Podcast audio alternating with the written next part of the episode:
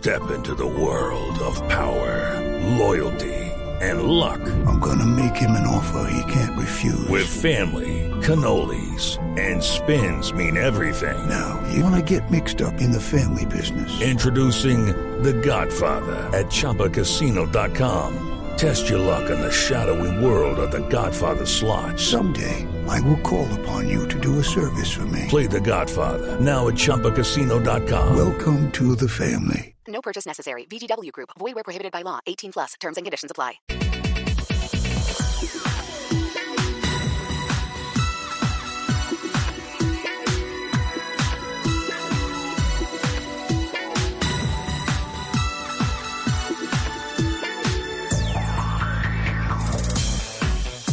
11 de la mañana, 11 minutos. ¿Qué tal amigos? Muy buenos días. Qué gusto saludarlos. Es sábado, estamos en Blue Radio. Sí, estamos arrancando autos y motos. Dos horas dedicadas de toda nuestra programación a las noticias que, que tienen que ver con la industria de los autos, las motos, la competición a motor, seguridad, infraestructura, seguridad vial, todo lo que tiene que ver con esta apasionante industria que se mueve sobre ruedas. En la producción periodística nos acompaña eh, Juliana Cañaveral, como todos los sábados. En el máster, Alfred Perdigón y Nelson Gómez. En las redes sociales, en la plataforma digital, está Laurita Daza y el equipo periodístico de Autos y Motos listos para poner primera, acelerar, soltar un poquito el embrague y poner marcha a todo lo que tenemos preparado para todos ustedes el día de hoy. Arranca el mes de julio y arranco con Lupi. Hola Lupa, ¿cómo estás? Buenos días. Mi querido Ricardo, buenos días, pero no hay que, ¿sabe qué? No soltemos el embrague y más bien quemamos llanta un poquito antes de Ah, ¿te gusta el burnout? Estamos en época de rápidos y furiosos, ¿no? De Sí. Premier y toda esa cosa. Bueno, sí, una quemadita de llantas está Una muy bien, quemadita de perfecto. llantas y con eso arrancamos con toda. Ok. A las 11 de la mañana, 12 minutos, le doy la bienvenida a todas las personas que se conectan con nosotros para compartir estas dos horas de afición por los fierros. Le recuerdo nuestro Twitter, arroba Blue Autos y Motos, arroba Ricardo Soler 12, arroba Luz Euse con doble S y por supuesto nuestro queridísimo y musical, arroba Asensio Nelson. ¿Qué es eso?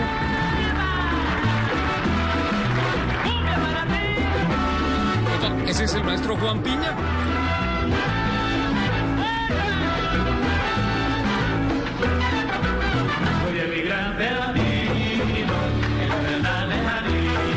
Esa sí me corcharon, no me la sé. No, el emigrante latino.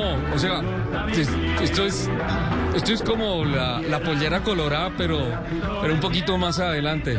El emigrante latino, uf, o sea, no hubo primera comunión de la década del 70 y el 80 que no tuviera esta canción.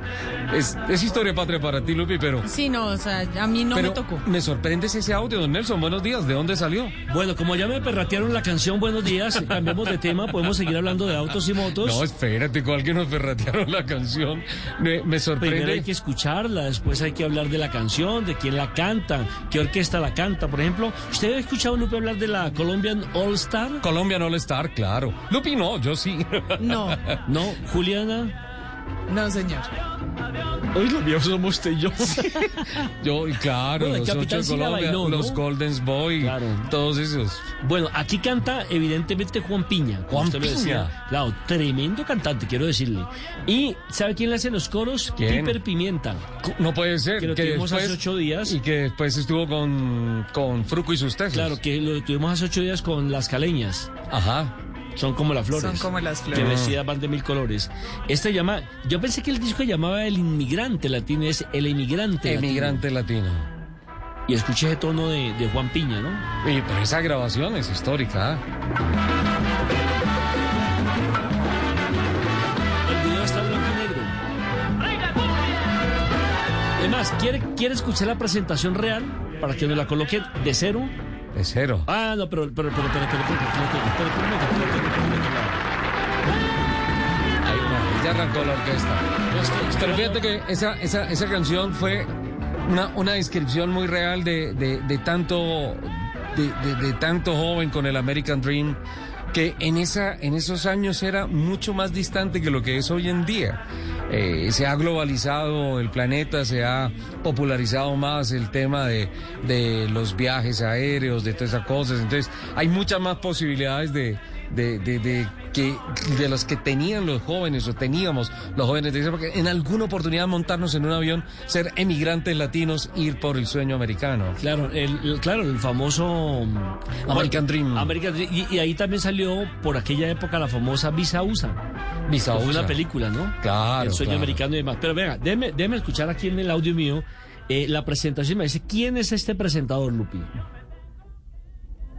A ver, le subo volumen.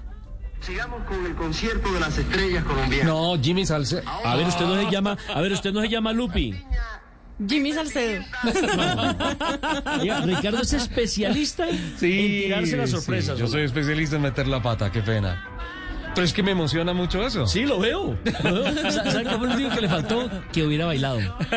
Porque él siempre cuando le coloco un tema se para y baila. Siempre, pa- Claro, siempre baila, sí, sí. baila. Estoy a tres segundos de hacerlo. Simplemente que pues creo que tenemos que darle la bienvenida también a Juliana Cañaveral que está con nosotros. Y ella Que la la mesa- cómplice mía, ¿no? Ahí en el tema. Sí, sí, sí, la claro. Y dijo que no estaba autorizado a compartir el tema ni nada de la historia antes de cuando llegué a preguntarle que si ya todo estaba listo. Pero siento un golpecito del pie derecho de ella debajo de la mesa. Que significa que está identificada con el American Dream, con el emigrante latino. Eh, con la además, ya nos confesó que ella era salsera y que bailaba todos los jueves, los miércoles y los jueves, que no se perdía un tema. Claro. se aprendió el horario. Sí, no, lo tenemos perfectamente Pues, claro. si yo soy el parejo, ¿cómo no me lo va a aprender? y ella siempre consulta en la casa todos los sábados antes de salir en la madrugada para acá. eh, habla con los papás y les dice, bueno, lo que hoy viene con Nelson Asensio es más de la línea de ustedes, por favor, asesórenme. Hola Juli, buenos días, ¿cómo estás? Muy buenos días para todos. Feliz de acompañarlos en este sábado. Efectivamente, golpecito en el pie se le tiene. Movidita de hombro se le tiene. Eso. Sí, sí, y sí. moviste cadera. Claro, la cadera no puede faltar. Así uno esté sentado, usted tiene que mover la cadera para que además fluya mejor el movimiento de hombro. Somos colombianos, ¿no? Sí, sí, sí. Uno mueve todo el cuerpo. En otros lugares del mundo, tren superior, que dicen los entrenadores, es diferente a tren inferior. Claro, Puedes el- mover esas claro, dos el- cosos de manera Claro, el independiente. tren inferior es como una nevera. pero No el mueve. suyo. No, no, no, no, en Europa estamos hablando. Ah. Pero eh, ya llegó a atacarme a mí. Pues, a mí, yo tengo que decirlo, en temas de, de, de baile y todo eso, y con relación a la descripción tan técnica que hace Juliana, yo soy como ferrocarriles nacionales. Mis trenes no se encuentran nunca. Arriba va por un lado y abajo va por otro lado. Pero bueno, lo disfruto. Pero No, eso ya yo, es yo sigo siendo, yo sigo siendo la señora de Zumba que cuando todos van para la izquierda yo voy para la Sí, lo vi. Vi Sí, lo vimos esta que- semana, un video que colocaron por ahí. Bueno, entre otras felicitaciones, don Nelson Asensio, ayer se celebró el Día Internacional de los Periodistas Deportivos. Igualmente, usted también hace parte de ese gracias, combo. señor. El Día gracias. Internacional, porque el Día Nacional es el día en octubre, creo que el 12 de octubre. Ajá. En Colombia celebramos el Día del Periodista Deportivo. Mire que nosotros tenemos al año tres celebraciones. Por ahí en el mes de febrero, en el, en el mes de abril, el Día de... El Día del Periodista. Del Periodista, Ajá. ¿cierto? General. Nos Sí. felicitan. Don Ricardo le está sonando su celular. Es mi teléfono. Eh, sí, Oh. señor, el mismo. Eh, tenemos el Día Internacional que fue ayer. Qué horror. Y tenemos el Día del Periodista Colombiano, que es en octubre aquí en nuestro país. Ajá. Ya que nos felicitan tres veces. Hoy súmale el 24 de marzo, el Día del Locutor, ¿no? Exactamente. Que también nos felicitan. También, claro, Sí, se aceptan regalos, toda esa cosa. Bien, eh, El único día que no nos felicitan ni nuestras compañeras es el Día del Padre. cosa indebida, porque debería ser todos los días. O sea, nada más abnegado que un padre. Yo sigo confundida frente a este tema con Nelson Asensio. ¿Por qué? Al fin sí hay que felicitarlo en el. Día del Padre. Claro. No puede ser. No, Sí. No Él puede ser que llegue niño. tan mal documentada el programa, Juli. Imperdonable. Estoy desayunando. Sí, no, no, no, hay que estudiar, al- hay que estudiar a los entrevistados. Bien, Lupi, Antes de bien. salir al Sí, bien, muy bien, Lupi. Tiene clara. Eh, bueno, eh, tengo tanto material, ya se acabó en el fondo El Emigrante Latino. Qué buen tema, don Sí. Y esa grabación, además, eh, eh, la presentación de Jimmy Salcedo, ¿ah? Sí, genial. Eso, eso era, eso era el show de Jimmy, eso era, claro, una cosa tremenda. Cante aunque Eh, usted no cante. Quiero En el show de, de Jimmy. Sí, tú, tú Ah. calarías perfecto para hacer una supernota. Sería, Sí, claro. Sería fantástico. La supernota. Bailarina y toda esa cosa. Sandrita fue una de las mejores supernotas. Lamentablemente falleció hace tres o cuatro años. Sí, después de, de- de pasar varios años en Sí, una triste. caída terrible en, en las drogas y en el Bronx y todo eso. Una historia de vida muy triste, Sí, muy, muy, muy dura. Eh, Juli, eh, al paso que vas con tu tren superior y especialmente el tren inferior, creo que también vas para una supernota eh, fantástica. Tenemos espías, Nelson nos manda grabaciones de cómo bailan ustedes dos y, y va muy bien. Arranco con noticias. Tengo una agenda tremenda, tremenda para hoy. Arranco con noticias positivas eh, de una mujer que no nos cansaremos de exaltar toda su capacidad, toda su ejemplaridad, o sea, todo. Soy fan de esta mujer y prefiero que ella misma presente la, la noticia. Tatiana Calderón, esto está calientico, es una chiva. Hola, estoy muy contenta de anunciar que voy a probar el número 14 Rocket Chevy del equipo AJ Foyt en IndyCar el martes en Mir, Ohio. Estoy aquí con el equipo, eh, obviamente con eh, conociendo todo, será una gran experiencia para mí. Nunca he manejado en, en IndyCar y es uno de los pocos carros eh, monoplazas que me faltaba por, por probar. Eh, será creo que un día muy especial porque yo empecé mi carrera en monoplazas aquí en Estados Unidos, en el Road to Indy. Así que un sueño hecho realidad y bueno, con muchas ganas de que llegue ese martes. Venían conversaciones con AJ Foyt, el equipo en el que milita actualmente mm, Sebastián Bourdais, que es obviamente una de las grandes leyendas del campeonato de eh, la IndyCar en los Estados Unidos. Finalmente se da, se cuadran todos los temas de eh, vuelos, COVID, permisos, todas estas cosas, y finalmente el próximo martes se va a montar en el, en, en el monoplaza del campeonato IndyCar, en el del AJ Foyt. Me hizo rebobinar cuando también anunciábamos aquí que iba a parar un carro de Fórmula 1. ¿no? Sí, sí, sí, México, ¿se claro, claro, que se hicieron las pruebas en el, en el autódromo Hermano Rodríguez. Eh, y este perfectamente puede ser el segundo test más importante de Tatiana en toda su vida, en toda su vida profesional. Sí. Eh, ahora, eh, el campeonato Indy, a diferencia de la Fórmula 1, no voy a decir quién es mejor o quién, no. Eh, son dos cosas completamente diferentes, los carros son parecidos, pero son dos cosas completamente diferentes. Eh, el campeonato Indy siempre ha tenido por encima de la Fórmula 1 una virtud, y es que las fuerzas eh, en la parte técnica está tan limitado en ciertos aspectos que permite que las fuerzas se equiparen con la virtud del piloto. Entonces, la, la balanza a favor del piloto se inclina un poco más en el campeonato. Y si no, miren, miren lo que pasó, lo, lo- lo que pasó eh, recientemente eh, con, con los, los pilotos que han venido de Fórmula 1 que no han logrado brillar en el Mundial de Automovilismo y vienen para acá y brillan. Que mi Magnussen, por ejemplo, ha sido un, un- excelente corredor que la Fórmula 1 no tuvo, no, no- no tuvo una gran trascendencia. Y han pasado cosas muy, muy interesantes al revés. Al revés es que de la India van para la Fórmula 1. El mejor ejemplo fue Juan Pablo Montoya, digo yo, el más exitoso. Así como también ha habido otros casos que no han sido del todo exitosos. Pero lo que me parece es que sin pensar en la Fórmula 1, creo que Tatiana podría tener una plataforma comercial y deportiva Es decir, es de otra, alternativa que está probando. A mí me parece que, con todo respeto, creo que no debería estar corriendo en el Japón, sí debería aquí, estar corriendo en acá. esta. Exacto, ni más ni menos. Porque finalmente la, la, la realidad del Japón es tratar de salir hacia otra categoría, mientras en el campeonato IndyCar en los Estados Unidos puedes hacer tu Puede carrera hacer profesional. carrera. Ahora, la pregunta es, si se dedica a correr en los Estados Unidos, ¿se estaría olvidando de la posibilidad de la Fórmula 1? Y si sigue corriendo en Japón, se tiene que olvidar de la posibilidad También. de la Fórmula 1. Hon- honestamente. Porque ya está claro y hay que decirlo.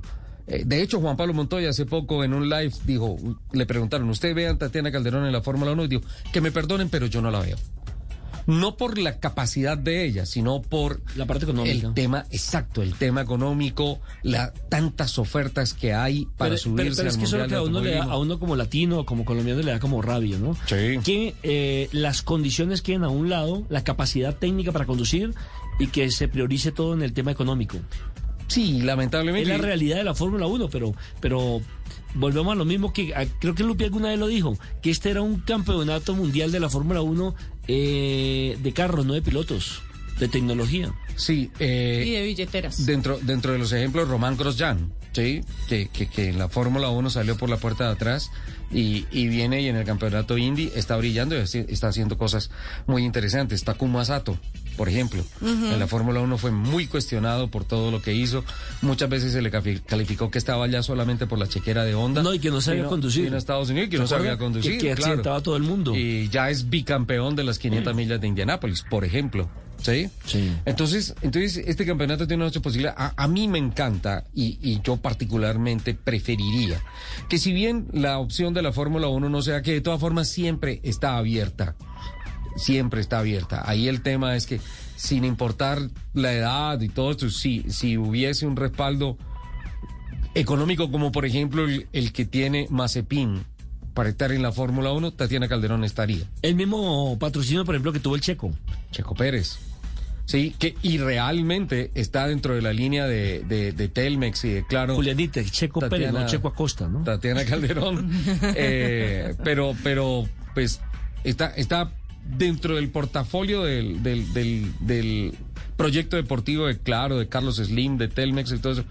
No está en la línea top para ponerla en el Mundial de la Fórmula 1.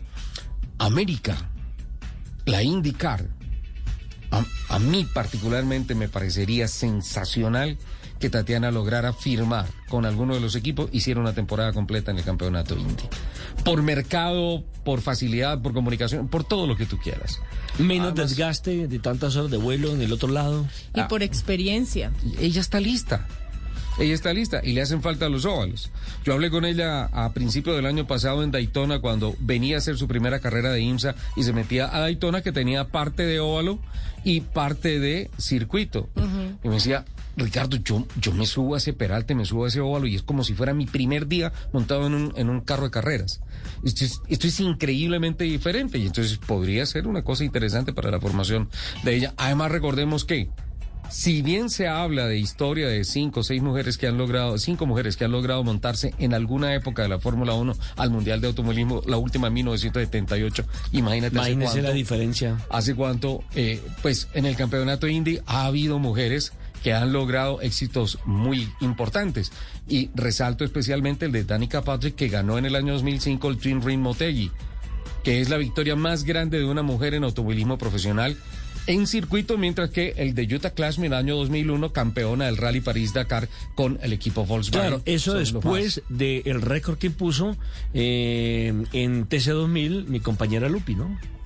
Obvio. Eso está por encima de Eso todo. está por encima Obvio. absolutamente. Eso está todo. por encima de Pero yo creo que la Fórmula estoy 1 por también. encima del bien y del mal. Pero yo creo que la Fórmula 1 también le falta un poquito más de comercialización en el aspecto de que rico sería ver una mujer compitiendo en la Fórmula 1, ahora que las Sería mujeres ya genial. ocupan puestos importantes en el mundo del automovilismo. Me parece que sería Ahora- una muy buena invitación para tener, eh, o por lo menos alguna eh, carrera, algún gran premio donde se priorizara a la mujer. ahora que está Liberty Media haciendo una apertura del Mundial de Automovilismo, sería, o sea, sería la cereza sobre el postre.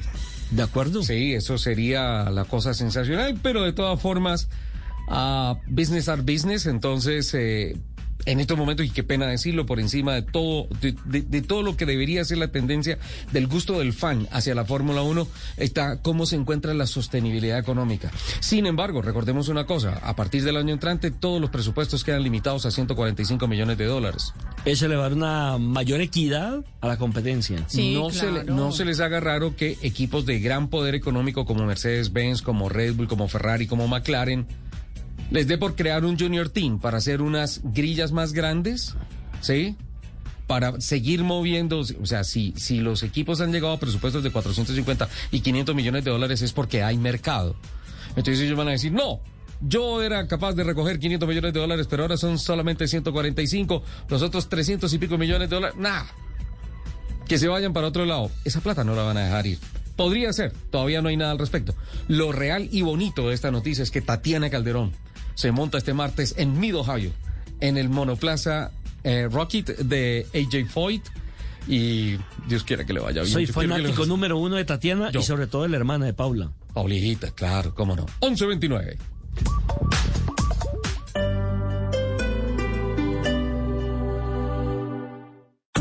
Estoy 100% Descargue Blue App. Nuevo diseño. Una app más eficiente y liviana. Notificaciones con información de última hora. Podcast, programación de Blue Radio y todas las señales nacionales Blue en vivo donde y cuando quiera. Descárguela en Google Play y App Store.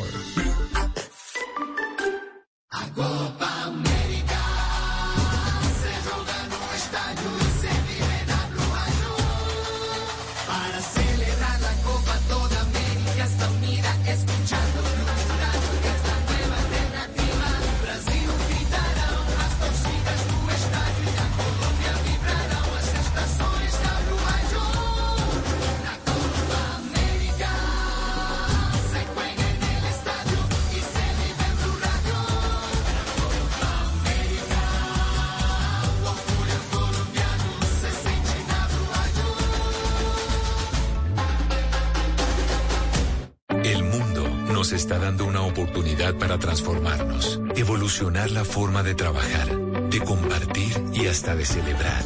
Con valentía enfrentaremos la realidad de una forma diferente, porque transformarse es la nueva alternativa.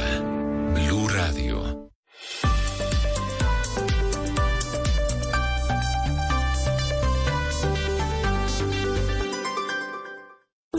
Decides darle a tu carro Texaco con Tecron, descubres un poder incontenible deseando salir, que te pide ir más lejos. Siente la potencia, avanza, escucha atentamente su rugido. Sigue un kilómetro más, una hora más, cien años más. Dale lo que necesita. No busques menos. Alcanza lo que creías imposible. No le pongas límites a tu motor. Ponle Tecron. Texaco con Tecron. Libera tu potencial. Llega la película más esperada del año. Fuiste el primero que se atrevió a hablar de salud pública en este país. Premio Goya a Mejor Película Iberoamericana. Yo soy médico. Mi oficio es salvar vidas, no ponerlas en peligro. El olvido que seremos. Solo en cines. Voces y rugidos en autos y motos de Blue Radio. Voces y rugidos. El concepto de la cuarta revolución industrial, mejor conocido como Industria 4.0, ha llevado a Ford Motor Company a establecer cinco categorías que le han permitido traer del futuro sus actuales plantas de producción. Robots colaborativos, impresoras aditivas 3D, exoesqueletos, realidad aumentada y códigos QR han hecho realidad la manufactura interconectada con tecnologías que aceleran los tiempos de producción y facilitan el trabajo remoto, mejorando también la seguridad de los trabajadores. Según sus más recientes reportes, Ford ha puesto de presente cómo, a través del tiempo, la tecnología se ha convertido en un aliado clave para la industria automotriz, utilizando datos significativos en tiempo real gracias al Internet, innovación que le ha permitido mantener una cadena productiva interconectada, facilitando la gestión y el rastreo de productos. La llantera multinacional Bridgestone hizo público su informe de sostenibilidad 2020-2021, documento en el que describe los esfuerzos de la compañía para contribuir a la construcción de una sociedad sostenible. Entre los principales logros se destaca la reducción de emisiones de CO2 en un 31% y el uso de energía renovable, electricidad, para aproximadamente el 11% del consumo de energía global del grupo. Con el objetivo de cumplir su misión de servir a la sociedad con calidad superior, y su plan de negocios a mediano plazo, Bridgestone se ha propuesto obtener más del 50% de su energía de fuentes renovables para el año 2023. El piloto holandés Max Verstappen consiguió la pole position para el Gran Premio de Austria de la Fórmula 1 tras detener los cronómetros en un minuto, 3 segundos y 720 milésimas. Verstappen suma así su séptima pole en el Mundial de Automovilismo y esta vez tendrá como compañero en la primera fila al inglés Landon Norris de McLaren, a quien adelantó por solo 48 milésimas de segundo. En la segunda fila se han instalado en su orden Sergio El Checo Pérez y Luis Hamilton, mientras que la tercera fila fue para Valtteri Bottas y Pierre Gasly. Ninguno de los monoplazas Ferrari logró un cupo dentro de los 10 primeros de la parrilla de partida. El Gran Premio de Austria se disputará mañana domingo, recordemos, a partir de las 8 de la mañana, hora colombiana, con alitas en el apartamento de Ricardo Soler. Hyundai Motor Company lanzó un video especial de la marca protagonizado por BTS, ícono mundial del pop y embajador global de la marca para celebrar la finalización de la adquisición de Boston Dynamics. Con su ingreso al grupo, Hyundai Motor expandirá su nuevo negocio de robótica para brindar a los clientes experiencias de movilidad, dijo el señor Thomas Smera, vicepresidente ejecutivo y director de marketing global de la marca coreana. Esperamos explorar nuevas oportunidades de marketing para comunicarnos con los millennials y la generación Z, en particular sobre el enorme potencial que ofrece la nueva robótica de Hyundai en la vida diaria, lo que permite el progreso de la humanidad, concluyó el directivo.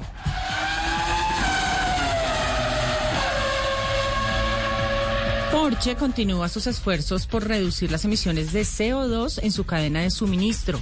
El fabricante de autos deportivos le pidió a cerca de su- de 1.300 proveedores eh, que utilicen exclusivamente energía renovable en la fabricación de los componentes para Porsche a partir de julio de este año. Esta será la norma para todos los contratos que la empresa adjudique para el suministro de material de producción destinado a nuevos proyectos de vehículos. Los proveedores que no estén dispuestos a cambiar a energía verde certificada ya no estarán tenidos en cuenta para contratos a largo plazo con Porsche. Oscar Tunjo, Santiago Mejía y Leonardo Quesada serán los pilotos colombianos que nos representarán en Europa este fin de semana. El cariño Tunjo estuvo en Misano, Italia, en la tercera ronda del campeonato sprint del GT World Challenge Europa a bordo de un Mercedes-Benz AMG GT3. Por su parte, Santiago Mejía Jaramillo corre la cuarta fecha del Campeonato Italiano Sport de Prototipos en el Autódromo Internacional de Mugello, en la región de Toscana, Italia. Entre tanto, Leonardo Quesada corre la cuarta ronda del Campeonato Español de Turismo Race en el circuito de Jarama. Los invitamos a que sigan con la programación de Autos y Motos aquí en Blue Radio. En Blue Radio, el mundo automotriz continúa su recorrido en Autos y Motos. 11 de la mañana, 36 minutos. Dentro del programa Empresas por la Vacunación de la Asociación Nacional de Industriales ANDI, marcas automotrices ya empiezan a hacer anuncios importantes con relación a compra de vacunas para sus trabajadores. Esta semana se han resaltado a través de comunicaciones eh, ya oficiales que, por ejemplo, Primax ha comprado 345 dosis de Sinovac para sus empleados directos en todo el país. Una cosa importante es que el 48% de los trabajadores de Primax eh, tiene menos de 40 años. Entonces es una población muy importante que empieza a estar vacunados. Inchcape representa en Colombia DFSK, Dieshi, Dosan, Ino, Jaguar, Land Rover, Mac, Mercedes-Benz y Subaru también han anunciado, no, no precisaron la cantidad de vacunas compradas, pero también han precisado que eh, arrancan dentro de empresas por la vacunación la vacunación, valga la redundancia, de sus trabajadores directos. Y una cifra importante por la cantidad de personas, especialmente de la planta de ensamble, es la que viene para Auteco. Auteco también a través de un comunicado de prensa ha confirmado que eh, arranca el plan de vacunación para todos sus empleados directos. Y pues con estos tres anuncios importantes de Primax, de Inchcape y de Auteco, arranca la industria del automóvil también a apoyar el plan de vacunación del gobierno nacional en esta bendita lucha contra el COVID-19. Algo que pues finalmente nos compete a todos y que pues realmente tenemos que trabajar absolutamente de la mano para poder llegar al, a la inmunidad de rebaño que tanto, que tanto se ha soñado. Lupa, Señor. tenemos noticias de los siniestros viales en el país. Eh, hay noticias importantes, hay una reducción importante que se ha ido a, a dos dígitos, ¿no? Está como en el 12-13%. Sí, señor, es que en el más reciente informe anual de siniestralidad de la Agencia Nacional de Seguridad Vial entregado al Congreso de la República, que ha sido correspondiente al periodo 2016-2020, se pudo determinar una reducción en el número de siniestros viales en Colombia en un promedio anual del 13%, que es una cifra muy importante. Importante. Reducción del 13%. De acuerdo con este documento, en el que se analizan diferentes aspectos relacionados con la ocurrencia de los siniestros viales en Colombia, también se establece que en dicho periodo se presenta una reducción del 5% en la calidad de, de 5% en la cantidad de personas fallecidas por este tipo de hechos. Pero estas son las cifras, mire, los fallecidos por siniestros viales en 2018 fueron de 6.850. En 2019 de 6.826 y en 2020 de 5.471. Sin embargo, hay que considerar que la cifra del 2020 está algo distorsionada debido a la menor movilidad eh, en las vías a causa de la pandemia. Sin embargo, la meta era no superar las 6.350 Ajá. víctimas que, pues, obviamente se logró de lejos. En todo caso, se considera que buena parte de la reducción de estas cifras tiene que ver también con las campañas pedagógicas emprendidas por la Agencia de Seguridad Vial. Según las proyecciones realizadas por la agencia, se espera que este año la cifra de fallecidos por siniestros viales no supere los 6.000 casos. Un dato preocupante también de, esta, de este informe es que la ocurrencia de los accidentes de tránsito es mayor entre semana, Sí. por lo que hay más eh, movilidad. Un mayor flujo de Hay, ma- hay vehículos. una mayor congestión vehicular. Pero el fin de semana es cuando se presenta el mayor número de víctimas fatales. ¿Por el tema de alcohol? Sí, señor. Ah, Principalmente. Y Nada obviamente como ¿no? no hay tanta congestión vehicular, eh, Claro. eh, la gente corre más. Claro, totalmente de acuerdo. Hay más posibilidades de velocidad, ¿no es cierto? Otra cosa que arroja este estudio es que eh, el área de los motociclistas es el que más accidentes y fallecidos tiene. Motociclistas. Los motociclistas. Sí, siguen aportando las cifras más altas, ¿no? Eh, de ahí que eh, la ecuación sea muy difícil de solventar a favor del costo del SOAT para, Claro los, sí. para los motociclistas, ¿no es cierto? Vale, eh, les voy a compartir una experiencia mm, antes de darle la bienvenida a nuestro próximo invitado. Eh, dentro de los sectores favorecidos por la pandemia me encontré unos datos muy simpáticos eh, y apunta a el alquiler de carros. Colombia no ha sido tradicionalmente un carro, un país de alquiler de carros, ¿no? No, se está tratando de, de- de meter en la industria o en el en hábito de consumo de los colombianos de que alquilen un carro. El alquiler de Pero carro. aquí todavía sigue eh, siendo prioritario el tema del taxi. ¿Usted pide el taxi? Sí, mira que el pasado fin de semana, eh, eh, por, por todas las cosas que tuve que hacer en el Autódromo Tocancipá y todo eso, había carrera del TC2000. Entre otras cosas, hago un paréntesis, tengo un comentario con respecto a ese tema. Más adelante. Bueno, ¿me voy preparando o chévere, bacano? Listo. Eh, alquilé carro. ¿Cómo? Sí, y me fui a... ¿Usted que dueño de una flota de automóviles Sí, y carro? sí, se acabaron, o sea, la logística del evento hizo que Fue grande. el carro, o sea, el único carro disponible quedó para la primera dama. Entonces, el, el responsable de todo eso se quedó a pie. Entonces me fui a un cliente de Blue Radio, a Localiza, a, a alquilar carro. Y tuve la oportunidad de hablar con personas que, que, que trabajan allí en, en Boulevard Niza, una atención fantástica, muy queridos, eh, sin saber quién era yo realmente. Y, eh, y me compartieron unos datos impresionantes. En esta reactivación, eh, la preferencia, la preferencia de la persona, por ejemplo, a la hora de hacer viajes y que no tienen carro o que no tienen la posibilidad de ir cómodamente, es alquilar carro. Entonces, este es uno de los sectores que se empieza a beneficiar con el tema de la reactivación y especialmente la reactivación del turismo seguro, primero en Colombia. Un, un efecto que uno decía, bueno, esto es como metafórico, esto es como, como un cuento bonito contado así como para que el niño se quede dormido. Pero, pero no, es una realidad. Me contaban en, en Localiza que eh, se han disparado los alquileres. Eh, ellos tienen presencia en 19 ciudades en el país, eh, la gran mayoría de ellos cerca de los aeropuertos y um, han encontrado que definitivamente una de las buenas cosas que ha traído la pandemia es la conciencia de la movilidad segura individual en familia y que por tanto eso ha afectado muy positivamente los, ah, los alquileres de carros. Una cosa bien interesante. Sin lugar a dudas, porque recordemos que una de las eh, consideraciones que se hacía era evitar el eh, servicio público por el- la- eh, para poder evitar evidentemente el, el hecho de las aglomeraciones, ¿no? Por ejemplo, en nuestro sistema de transporte del del eh, Transmilenio, esa es una de las cosas que se ha criticado, que en plena pandemia siguen eh, como rapiña, todo el mundo encima, uno encima de otro, agrupados y demás, y pues así no vamos a evitar el contagio. La posibilidad era precisamente de que se disparaba incluso la venta de carros, porque cada uno ya eh, necesitaba individualizarse para poderse transportar, y ahora con el alquiler de carros creo que eh, está en concordancia con, con lo que se dijo aquí cuando comenzó precisamente la pandemia. Sí, y mira que esa, esa disparada, ese boom que se esperaba de la venta de carros nuevos eh, fue un poquito mitigada por el desabastecimiento.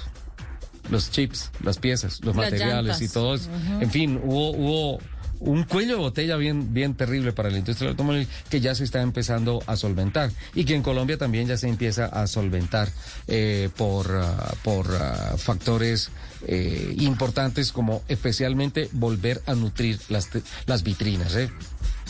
Exactamente. No, le quería decir y quería felicitar a los organizadores del TC2000 ¿Qué pasó? porque me ha llegado el periódico, me ha llegado a la puerta de mi casa La suscripción. la suscripción, el TC News. Es un formato interesante, tabloide. Eh, y la verdad es que quiero felicitar también al nuevo Rupert Murdoch del grupo Sky en, Londres. Aquí ya eh, tenemos el nuevo Rupert Murdoch. ¿Sabe cómo se llama, Lupi? Bien. Ricardo, Carlos Ricardo Carlos Ricardo. Soler Mantilla. Soler Mantilla, mire. Mire el grupo de, de medios que tiene. Tiene televisión, Canal Capital. Televisión online. www.tc2000colombia.com. Fanpage TC2000 Colombia Facebook. Twitter, Instagram, YouTube, WhatsApp, Spo- Spotify, Spotify, eh, Leading, el Quali Magazine Illustrated.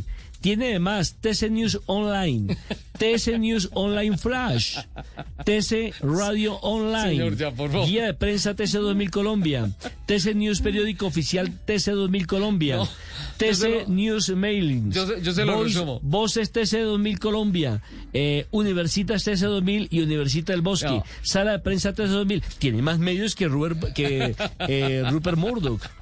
ya, ya soy el, el Liberty Media colombiano, pero no, mira, eso, eso realmente suena maravilloso y funciona. Eh, en, en términos financieros, no sé, yo soy periodista, ¿sí? Pero lo que sí es bonito de eso es que son 23 plataformas de comunicación diferentes al servicio de los deportistas. 23. Eso, de eso sí es lo que quiero exaltar ahí. Pero, Pero, muy bonito, si el periódico en su carátula trae precisamente al hombre de la perla de Lotuna, Camilo Forero, que es un múltiple campeón y la verdad es que está muy bien elaborado, eh, muy bien presentado. eh, me gusta, me gusta porque pocos eh, deportes tienen su propio medio de comunicación. Sí, No, pocos no, ninguno. Claro, no es que piensan que es un gasto y resulta que es una inversión. Sí, sí, no. Yo recuerdo que último, una de las últimas federaciones que tuvo una revista muy interesante, muy importante, fue la Federación de... Ecuestre, ¿no? de Ecuestre, sí. Sí, una revista tuvo, bárbara. Tuvo una revista estilo Soho, una Sí. revista eh, bastante... Una calidad de impresión. Exactamente. y- Pero después de que se fue el presidente, hasta ese momento que, pues por reglamentación y demás no podía, por estatutos no podía más de dos periodos, pues ya los demás eh, presidentes que llegaron no le dieron tanta importancia a los medios de comunicación. Lástima. Buena también la entrevista que le hicieron a la señorita Gisela Aparicio. La directora de deportes La de Canal de Capital. sí, salió muy bella en esa foto. Está es, bien. Es muy bella. Sí, tú sabes que ella fue basquetbolista, jugó Claro, selección distrito Bogotá. Y ahora a- atleta. y- sí, muy bien. Giselle hace un gran, un gran trabajo allí. Les tengo una noticia que no sé si les guste o no. A mí me gusta por un lado, otra no tanto.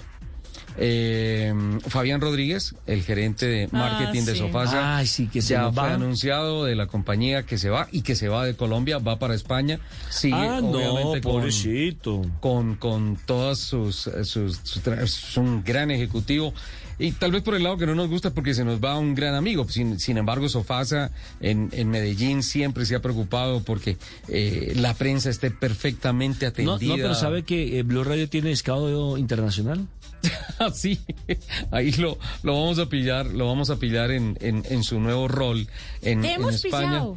Pero yo creo que es, ah, es justo reconocer el trabajo de Fabián Rodríguez al frente, Sí. nada menos del mercadeo y nada menos que llevando o ayudando con todo el equipo desde la presidencia a la marca del rombo a convertirse en los líderes en el mercado colombiano y hacer que la planta de Envigado esté dentro de una de las mejores plantas del mundo en muchos aspectos con relación a la familia Renault.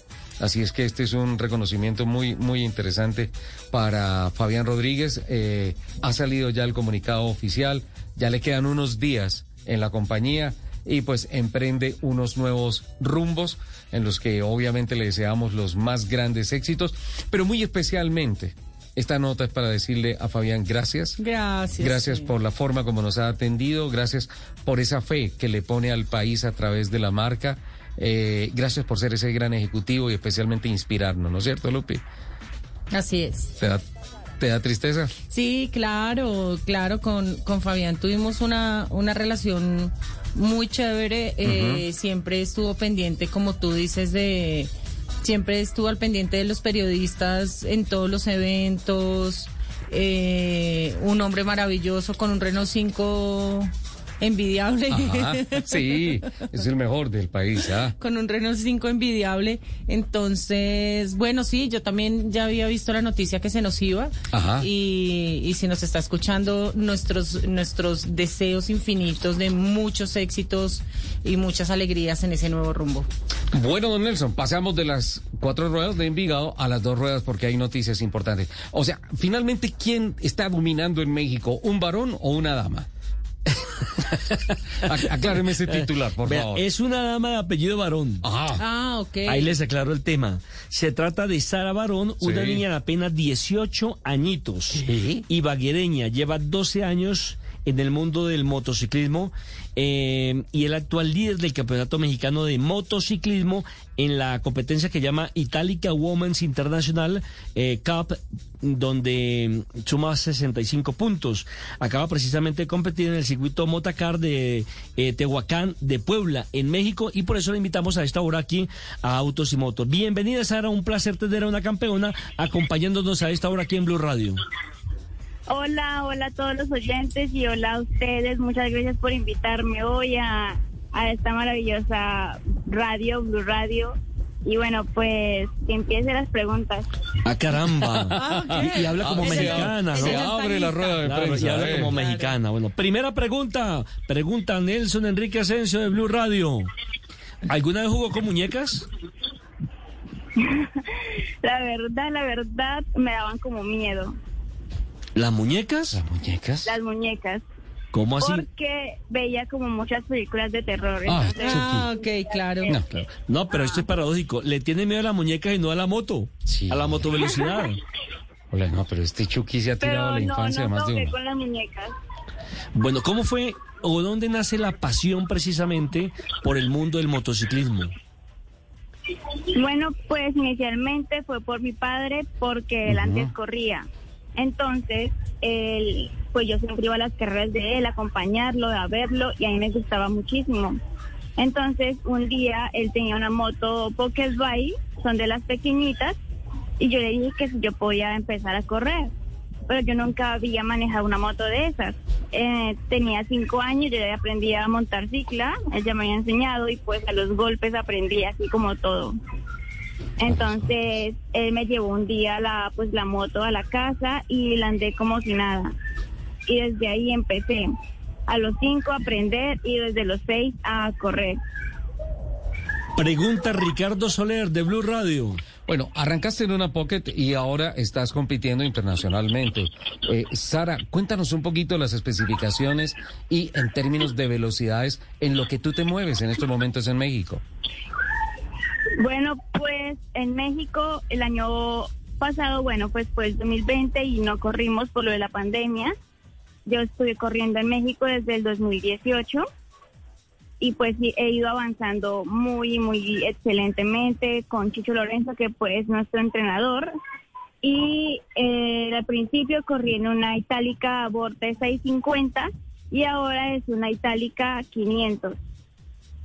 La 500 pues es de es mejor porque pues ya es más como deportivamente hablando. Sí. Eh, tiene las características de una moto como de moto de moto 2, de moto 3 y eso. Ya tiene carenaje. Y pues así nos ayuda más para el futuro a ver si llegamos al motociclismo. Estamos hablando de unas cilindradas serias, de unas cilindradas mayores y de unos sueños igual. A ver si llegamos a MotoGP, ¿ah? Eso, eso me encanta escucharte todo Me eso, Sara. Claro. Pregunta Lupi de Blue Radio. Sara, bienvenida. Qué gusto poder hablar con una niña pues, todavía, pero, y que todavía es niña, Claro, 18 añitos. eh, tan apasionada. Bueno, niña fuera de, de la pista, ¿no? Porque es que Sí, la pista claro, estamos hablando de un monstruo de... En, en pista es un piloto, siempre lo he dicho, Sara. Supimos que la semana pasada tuviste un accidente muy fuerte. Eh, cuéntanos un poquito de eso y cómo te has recuperado. Bueno, pues sí, al final, la última carrera, pues estaba peleando el primer lugar con la mexicana, Astrid Marigal, y pues lamentablemente cometí un error y pues pagué los platos ahí. Y sí, pues ayer estuve haciéndome una radiografía y tuve como una fisura en el hueso metacarpiano del dedo meñique. Y pues espero ya recuperarme en 20 días, porque ya en 20 días tengo la otra carrera. Ah, caramba, no tiene, no tiene tiempo sino de la recuperación, de, de entrenar un poquito. Y la próxima carrera entiendo que es 23 y 25 de julio, ¿no? En el autódromo de Aguascaliente. Sí, señor, en Aguascalientes. Bueno, entiendo también que en ese accidente su casco quedó totalmente destruido, que fue lo que terminó salvándole la vida, ¿no? Sí, pues caí de cabeza literalmente eh, y di como unas cinco vueltas. Fue un high side que es, muy común en la motovelocidad. Entonces, eh, Sara. sí, el casco quedó ya roto. Sara, tal vez algunos de nuestros oyentes no, no saben qué es un high side. Si me permites, trato de ponerlo en palabra. Cuando tú sales de una curva, empiezas a levantar la moto y aplicas potencia. A veces el caucho tracciona más de la cuenta, o sea, no hay tanto rolido de la llanta del chasis sobre el asfalto y eso hace que la moto se pare durísimo y genere un latigazo para un lado y luego el contralatigazo y regularmente la moto se encarga de catapultar, de saca por los por los aires a, a un motociclista. Ahí no hay nada que hacer y regularmente lo que siempre pasa es que como va hacia adelante la moto y la fuerza viene desde la llanta de atrás, el motociclista sale de cabeza hacia el frente, o en la cabeza o en la clavícula, lo primero que cae al asfalto. Sí, señor, así es. Bueno, hay un gran Es problema. La moto. Eh, Sara, a usted, o, o sea, ¿usted cómo hace para conseguirse los pasajes, para el entrenamiento, la moto, ¿hay a quién se la presta, la alquila? ¿Cómo es el tema? Bueno, pues afortunadamente eh, yo cuento allá en México con una beca por pues quedar ahí entre las cinco primeras en todos estos campeonatos que han habido el 2018, 19 y este. Entonces a mí y a otras compañeras de acá también de Colombia nos becan totalmente en México. Pero acá ya sí es muy diferente. Aquí en los 12 años que pues he corrido, nunca he tenido pues un patrocinador, solo pues mis papás y mi tío que me arregla la moto y ellos. Y pues para yo ir a las carreras, al autódromo, a, a cartódromos, a todo eso, pues normalmente hago almuerzos o tapazos, que es como ¿Qué una es este rifa. juicio de niña? Ah, ¿qué es este juicio de niña? Ah? O sea, me, me, me, me muero. Nos parte el corazón. Por eso eh, también quería entrevistarla porque yo creo que a este tipo de deportistas es las que hay que buscarles un patrocinio, hay que ayudarles, claro, hay que colaborarles. Se está jugando la vida en cada una de sus carreras por hacer patria, no solamente porque le gusta también el, automo- el, el motociclismo y quiere llegar a las grandes élites del motociclismo mundial, sino porque porque también está representando a Colombia, porque es un deporte. Sí, sí, señor. Y pues también falta también mucho apoyo más a mujeres, obviamente, y más también al motociclismo, porque siempre se habla es como de fútbol, más que todo. Sí, no, de acuerdo. No, ya me volví fan de Sara Barón. Ya, total. Sara, aquí ya tienes tres fans. Sí, ¿En dónde te podemos seguir? ¿Tienes redes? Sí, señor, claro, en Instagram como Sara Barón 315 y en Facebook Sara Barón 15. Sara Barón 15. Bueno, y si alguien quiere de pronto eh, patrocinarte, eh, buscarle ese ser, contacto, claro. ¿cómo va a ser? Eh, ¿Por dónde o a quién contactan? Pues me, me pueden, pueden contactar a mis padres o a mí o por el Instagram, que ahí yo contesto de una. Correcto, correcto. No, pues maravillosa la historia. ¿La Liga de Motociclismo te ha colaborado en algo en el- la ciudad de Ibagué? Pues la Liga de Motociclismo del Tolima, que pues es pues yo donde represento, pues el Tolima porque pues soy de Ibagué, Ajá. eh, no apoyan mucho por decirlo así, pero también es por la alcaldía o por Indeportes que no apoyan mucho este tipo de deporte. Pero el presidente de la liga, él pues sí me colabora en lo que él pueda. A veces me da una inscripción o cosas así, pero pues no mucho, la verdad. Pero la verdad, un proyecto de estos debe ser más de manejo corporativo, honestamente. Correcto. O sea, muchas gracias por esos apoyos, por todas esas cosas, pero debe ser de manejo corporativo. Sara- Sarita, se nos fue el tiempo, lamentablemente. Sarita Oh, es una diva. Sí. Ibagué. Diva. Ay, yo solo tengo una última pregunta. Pero para una respuesta en 10 segundos. Eh, porque estaba viendo el Instagram y es una niña bastante linda. Sí. Sí, es una niña muy bonita. ¿Sabes que no la conozco? ¿Y cómo, cómo, cómo te va con los hombres en este medio que es tan machista? Pues la verdad, los hombres no, no soportan la idea de que una mujer les pueda ganar en moto. Ya, ya no me gusta tanto Sara. Ya, no. Digamos así, nor- normalmente en las calles, eh, a veces, eh, yo no que compita en la calle, obviamente, ¿no? Pero así voy por la ciudad normal y en los semáforos me hacen carrera. No. ¿Y Y, no saben, gay? no- y no saben con quién se están metiendo, Claro. por Dios. o sea. Se metieron en camisa de once varas. Qué barbaridad. Pues ahorita quisiéramos hablar mucho más contigo. Nos parece esta una nota muy sensible, muy especial. Eh, cuenta con nuestro apoyo periodístico y sin duda alguna, eh, ojalá eh, se enrute mejor el tema de los patrocinios para un proyecto tan bonito como el que tú estás llevando adelante. Muchos éxitos y esperamos más noticias tuyas. Muchas gracias, muchas gracias a ustedes por invitarme. Esto me ayudará muchísimo, tanto a los seguidores como para conseguir patrocinios. La verdad, sí los agradezco muchísimo. Perfecto, 12 del día en punto, vamos a Voces y Sonidos de Colombia y del Mundo y en unos 10 minutos aproximadamente arrancaremos nuestra segunda hora de Autos y Motos. Aquí están las noticias.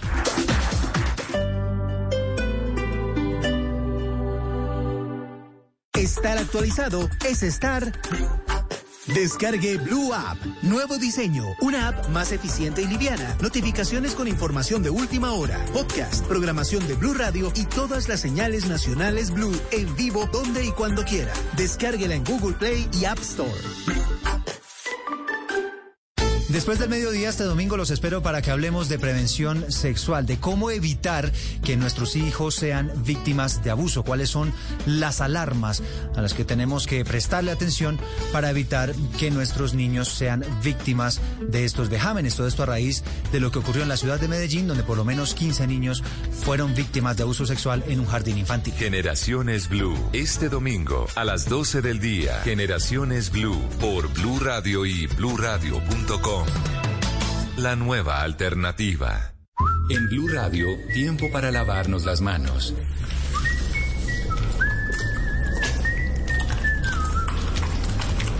Tómate el tiempo para cuidarte y para enterarte de todo sobre el coronavirus. Síguenos en redes sociales, en bluradio.com y en todos los espacios informativos de Blue Radio. Numeral Yo me cuido, yo te cuido. Blue Radio, la nueva alternativa.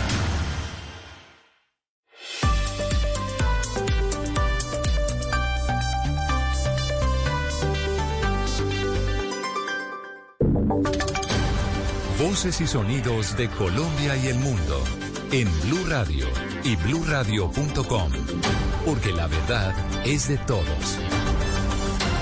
Las 12 del mediodía, tres minutos. Bienvenidos a esta actualización de las noticias más importantes de Colombia y el mundo aquí en Blue Radio. Empezamos con noticias del gobierno que anunció una serie de cambios en el funcionamiento del Consejo de Seguridad Nacional. Es esa instancia encargada de aconsejar, de asesorar al presidente Iván Duque para tomar medidas enfrentando las amenazas que en contra de la soberanía del país y la seguridad a nivel nacional. Nicolás Rojas tiene los detalles. Este consejo es de instancia donde diferentes ministerios y la fuerza pública asesoran al presidente para que tome decisiones en materia de seguridad para combatir, por ejemplo, a bandas de sicarios, grupos de autodefensas o grupos guerrilleros. Ahora harán parte el Ministerio de Ambiente para combatir los delitos ambientales, el Ministerio de Salud y el Ministerio de las TIC para ataques o delitos cibernéticos. Así lo explicó Rafael Guarín, alto consejero para la seguridad. Las nuevas amenazas a la seguridad nacional tienen que ver con cuestiones diversas como la inteligencia artificial, el cambio climático, el ciberespacio, las pandemias, los desafíos de salud, la gestión de riesgos y desastres. Por eso la concepción amplia que se traduce en una nueva conformación del Consejo de Seguridad Nacional busca que Colombia tenga la capacidad de anticiparse y de responder a esos desafíos de seguridad en el mundo. Punto seguido añadió que también se adoptará una nueva estrategia de seguridad nacional y una estrategia nacional de inteligencia que permitirá afrontar los desafíos de seguridad a mediano y largo plazo. Nicolás, gracias. Y a propósito del gobierno, el presidente Iván Duque anunció desde Bolívar que ayer quedó radicada ante el Ministerio de Hacienda el proyecto del canal del dique. Mateo Piñeros. Sí, María Camila, pues el presidente dijo que este es el proyecto más emblemático de lucha contra el cambio climático que se va a realizar en nuestro país y dijo que quedó radicado y que se espera que en las próximas cinco semanas se dé la aprobación del proyecto para que en agosto se abra la, convocatoria. Escuchemos lo que dijo el presidente. Ayer quedó radicada en el departamento, en el Ministerio de Hacienda y en el Departamento Nacional de Planeación para su aprobación en las próximas cinco semanas, ya para salir a la apertura, a la convocatoria del proyecto del canal del dique.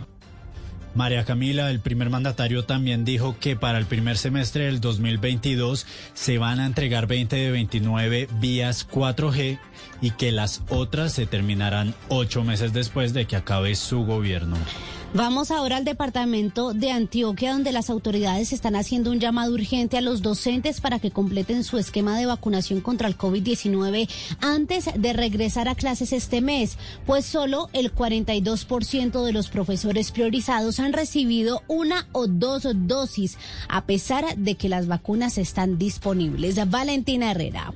Y es que de los 19.840 maestros de colegios públicos de Antioquia, sin contar a los de Medellín, solo 8.322 tienen una o dos dosis de la vacuna contra el COVID-19, una cifra que según Alexandra Peláez, secretaria de Educación del departamento, es poco alentadora, pues ya llevamos un mes con la inmunización de los profesores, hay dosis disponibles y este martes vuelven a las clases. Según la secretaria, también los demás trabajadores de las sedes educativas deben agilizar su vacunación. Los maestros también también de los privados, los maestros también de los colegios de cobertura contratada, eh, las secretarias, los tesoreros, los auxiliares, los de servicios generales, todo el sector completico, el colegio con administrativos. Del total de 25 mil personas priorizadas en el sector educativo para recibir la vacunación, 14.860 comenzaron con esta. En noticias internacionales a las 12 del mediodía, seis minutos, hablamos de Haití, la preocupación que hay por el paso del huracán Elsa que azota al Caribe en las primeras horas de este sábado y amenaza con causar más destrozos y miseria allí en Haití, precisamente porque no hay suministros de emergencia y también, dicen las autoridades, por el control que las pandillas ejercen en algunas zonas de este territorio, Mateo. María Camila, y es que Elsa está avanzando con vientos máximos sostenidos de hasta 130 kilómetros por hora. Y en Haití las autoridades recurrieron a las redes sociales para avisar a la población del huracán y pidieron desalojar zonas próximas al agua y laderas de montaña, dice la Agencia de Protección Civil en un comunicado.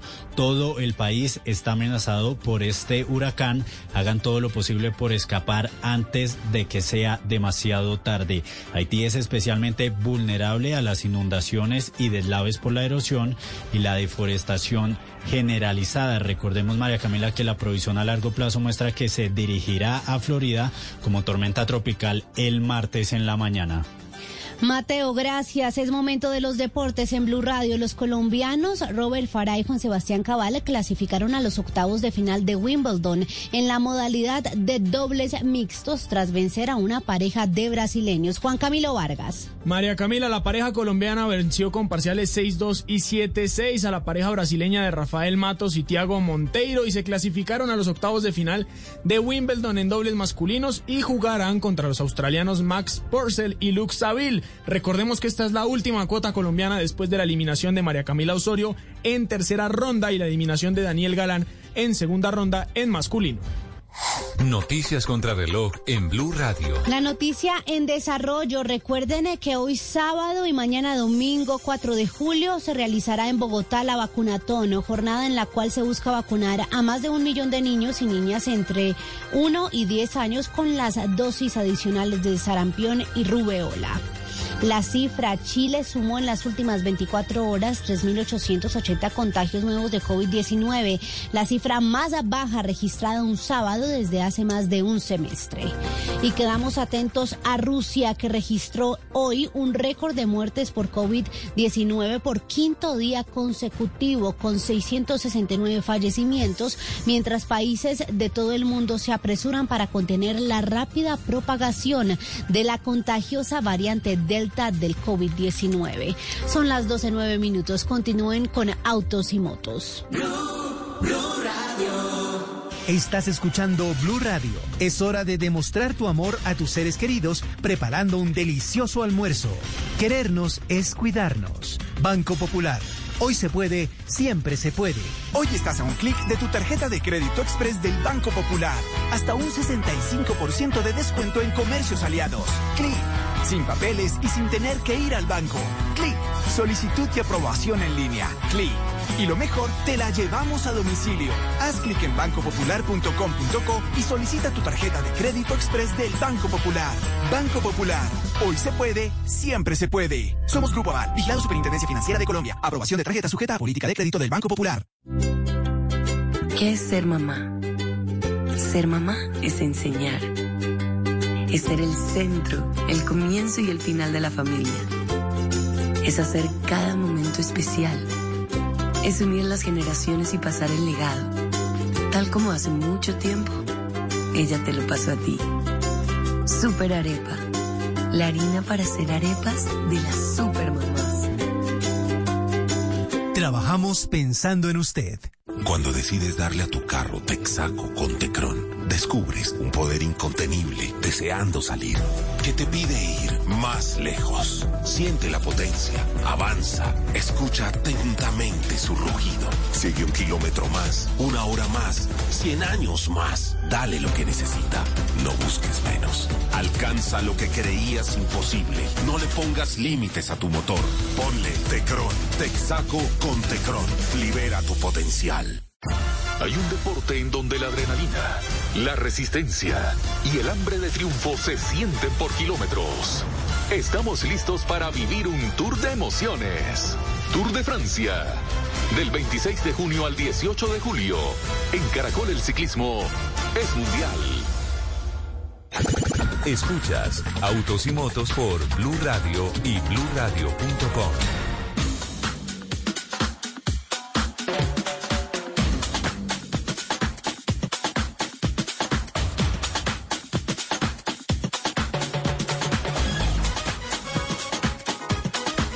Del día, 12 minutos después de las noticias, arrancamos nuestra segunda hora de autos y motos, don Nelson Asensio. Hoy, hoy tenemos fútbol, ¿no? Colombia, Uruguay. Sí, señor, a partir de las 4 de la tarde, 25 minutos, abriremos la señal del canal Caracol para observar el previo del juego entre Colombia y la selección de Uruguay que comenzará a partir de las 5 de la tarde y donde hoy el que pierda se tendrá que regresar a casita.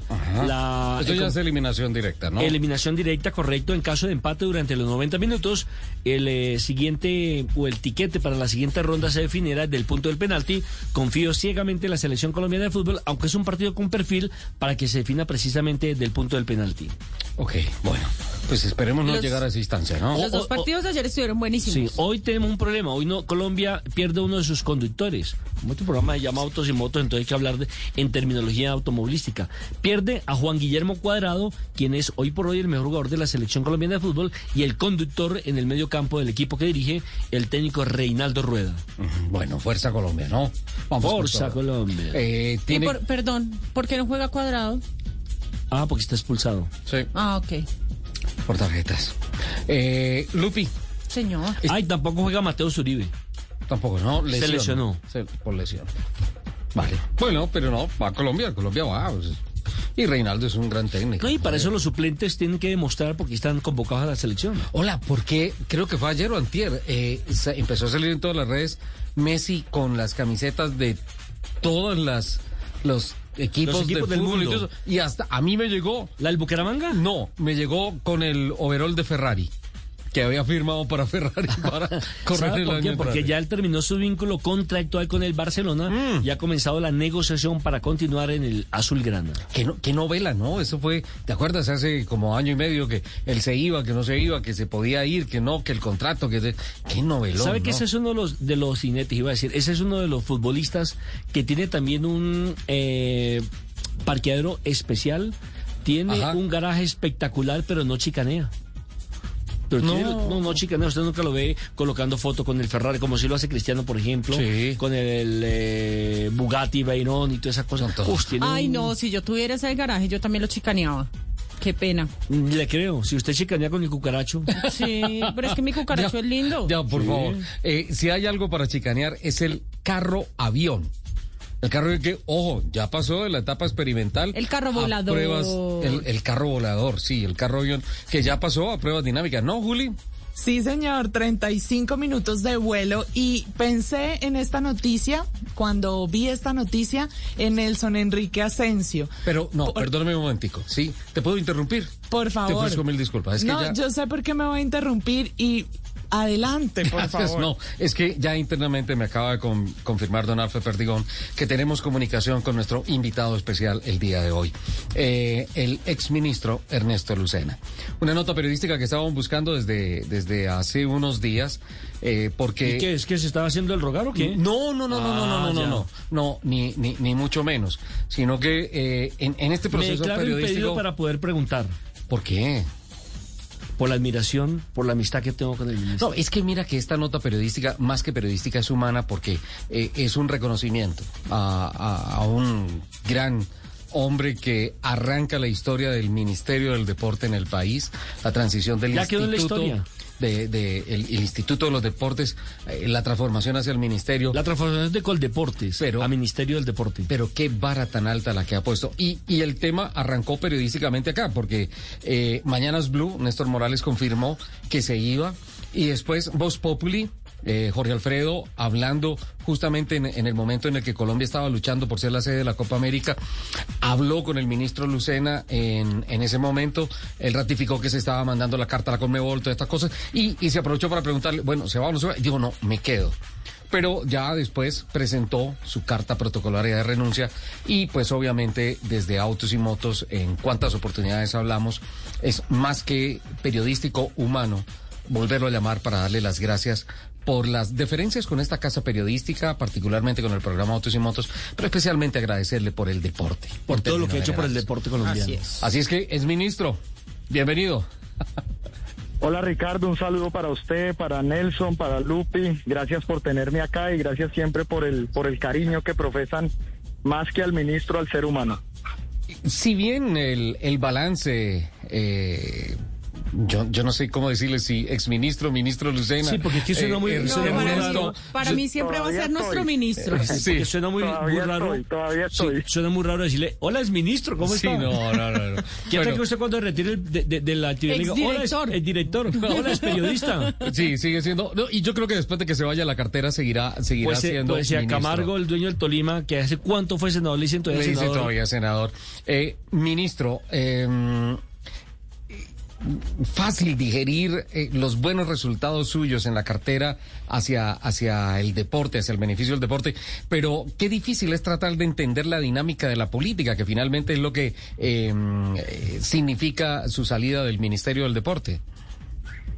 Pues Ricardo, mire, yo, yo quiero hoy, gracias a, ustedes por darme el espacio, siempre ratificar lo siguiente. Yo creo que el éxito de este ministerio tiene dos objetivos y dos razones principales. La primera es que se le dio poder a los deportistas dentro de su institución. Yo no fui un ministro ex deportista, yo fui un deportista ministro que entendió las razones que tantos años tuvieron ellos para acercarse a Coldeportes y que muchas veces fueron negadas.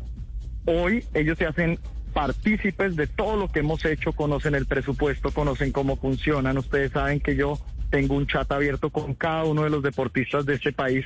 Entonces, cuando a mí me preguntan cómo se logra que un ministerio hoy tenga tal vez el, renombre y, y, la visibilidad que tiene, es gracias a los deportistas. Segundo, en estos cuatro años hemos conseguido unos resultados impresionantes. O sea, este cuatrenio tal vez ha sido, y eso tal vez no tenga que ver con Ernesto Lucena, pero tiene que ver de pronto con esa energía que se le dio a todos ellos de saber que tenían un ministro detrás.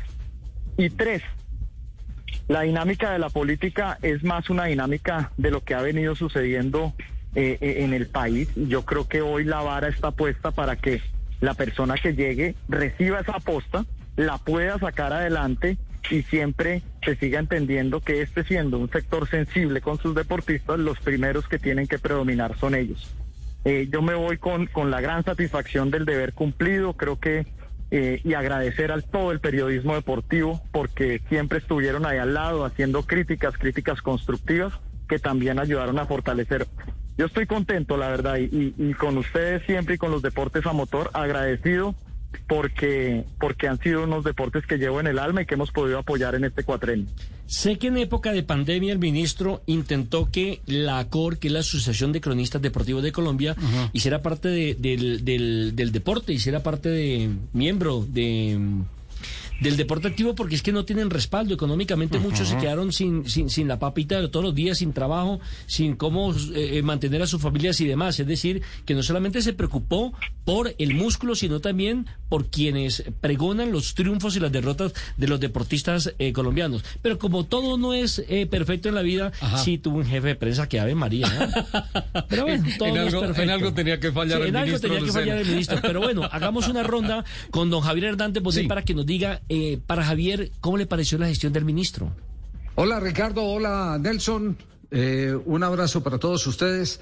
Yo lo único que puedo decir, porque lo viví, porque lo sentí, porque eh, ha sido parte de la conversación con los deportistas, es que este ha sido tal vez un ministro que se ha dedicado a, lo más importante y es el bienestar del deportista colombiano. Eh, no sé cómo es su relación con los dirigentes, eh, pero no fue su prioridad los dirigentes. Y eso sí eh, me llama poderosamente la atención porque muchas administraciones los dirigentes estuvieron por encima de los deportistas y aquí lo que se ha invertido en los papeles son los deportistas los que tienen que estar por encima de los dirigentes. Son ellos los que merecen toda nuestra consideración, toda nuestra atención. Y yo entiendo y lo vi así sí y lo sentí más de parte de los deportistas que de los deseos del ministro Lucena, que eh, esta administración estaba eh, pendiente de los de carne y hueso, que son los que van a las pistas, a las canchas, los que nos representan, a aquellos en los que tenemos que desarrollar ese sentido de pertenencia del país, porque son los que se envuelven en la bandera para poder conseguir los logros eh, que todos aplaudimos y, todos gozamos. A mí me encantó eh, definitivamente esta inversión de papeles, porque vi muchos directores de Coldeportes antes de que eh, se convirtiera en ministerio, más dedicados a hacer campañas políticas con dirigentes del deporte que a pararle bolas a los deportistas.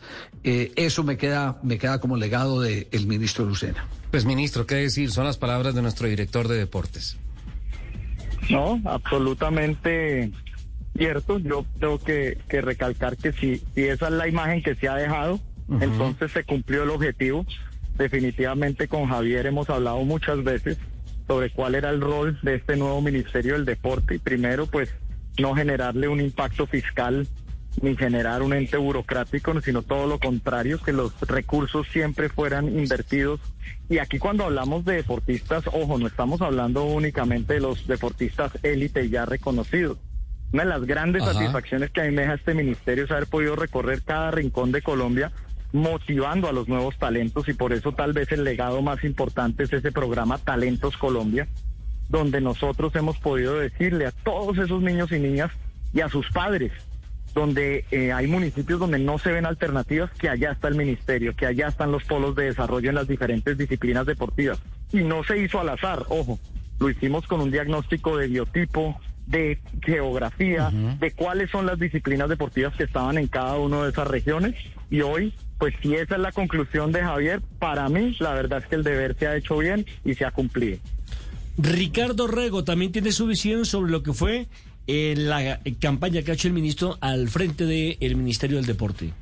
Hay funcionarios hechos para un cargo y creo que Lucena era el ministro del deporte perfecto para Colombia.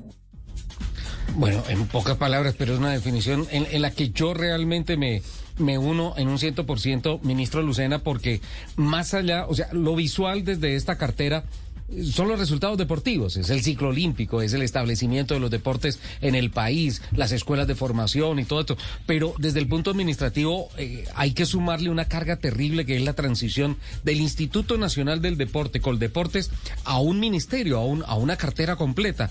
Y yo creo que también en, en, en, ese aspecto hay muchas cosas favorables en, en nombre de su gestión, ministro. No, pues a Ricardo, gracias. Eh, esa frase tan, tan concreta y tan, tan certera, llamémoslo así, son de esas frases que quedan como en los libros, ¿no? Eh, y, y yo lo que tengo que decir es, mire, haber pasado el Ministerio del Deporte de manera unánime en el Congreso de la República. Es que a veces el país no, no se acuerda cómo fue esa labor. Yo era un hombre que venía de la academia, creo que había entrado una vez en mi vida al Congreso de la República y me fui curul por curul, dura- eh, enfrentando a grandes líderes que no creían en la creación del Ministerio del Deporte. Y yo peso político específico pues no tenía. Yo era una persona que venía de la academia, que más un, un técnico en, en mis labores, y empezar a entender esa dinámica de convencimiento al sector político, a los diferentes, a las diferentes bancadas, y haber logrado que pasara unánimemente la creación del ministerio para mí fue un gran logro. Y después ese aumento del presupuesto histórico, después lograr pasar las normas antidopaje. Mire, yo le puedo decir hoy con la tranquilidad que con todas las bancadas de este país trabajé de una manera articulada. Todas creyeron en mi trabajo. Sin ser un hombre de la política, les fui dando argumentos y además los resultados deportivos se fueron, se fueron dando, pero además cada vez que llegábamos a región, cuando yo estaba con las diferentes bancadas, porque usted sabe que uno visita las regiones de la mano de gobernadores, alcaldes, senadores, representantes, la gente, la misma gente, les pedía a ellos que le pusieran, que le pararan bolas, perdóneme la expresión, al deporte, la recreación y la actividad física. Así que también aprendí una dinámica y es que a través del trabajo en equipo, como se hace en el deporte, se podía hacer la buena política en Colombia. Jesús David Puchetti, Tito. más conocido como Tito Puchetti del mundo del periodismo deportivo. El ministro Lucena me parece que fue un tipo que queda para la historia, primero porque fue el que impulsó y cambió de estatus al deporte en Colombia. Pasó de ser un instituto importante como Coldeportes a ser un ministerio y creo que marcó muy bien las pautas y de verdad, infortunadamente, dejó un vacío muy grande. Para muchos, yo no soy muy experto en otras carteras, pero para muchos fue el ministro estrella de la administración Duque.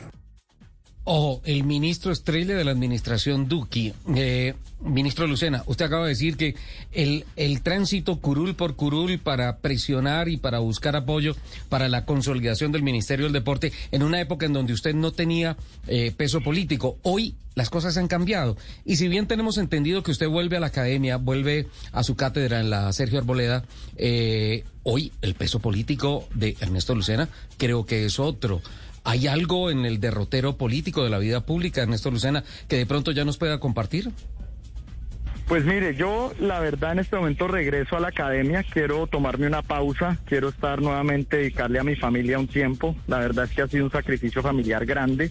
No hemos descansado un minuto por, por traer bienestar a Colombia a través del deporte.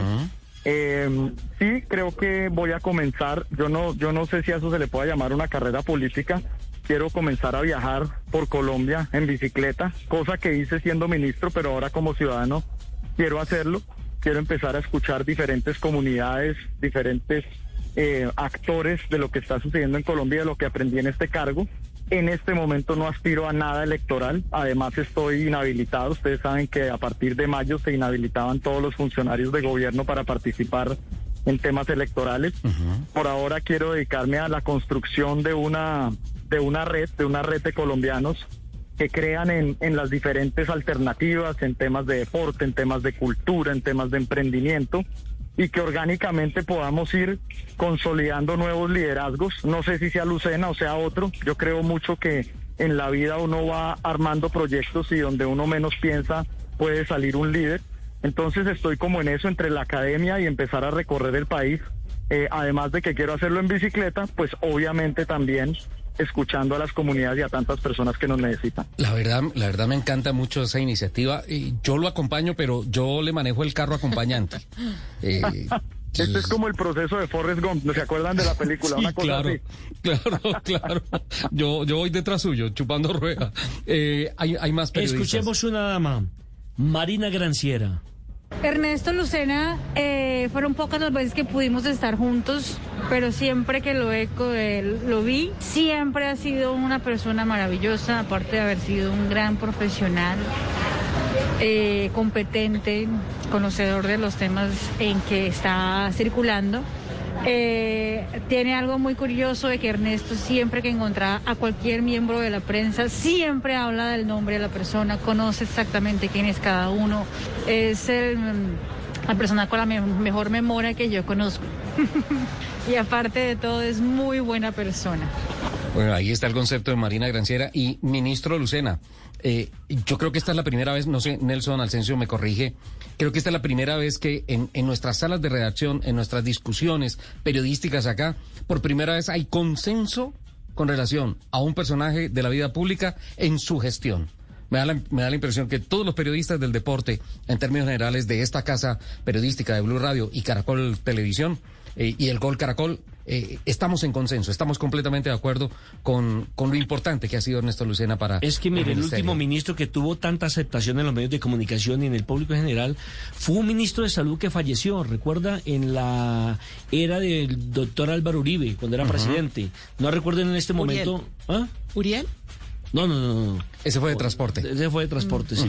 Eh, eh, el que usted citó fue un ministro de salud que lamentablemente se cayó el helicóptero del avión Sí, donde sí. iba y terminó, y terminó muriendo, pero tenía una aceptación impresionante entre los medios de comunicación. Primero porque hacía las cosas bien.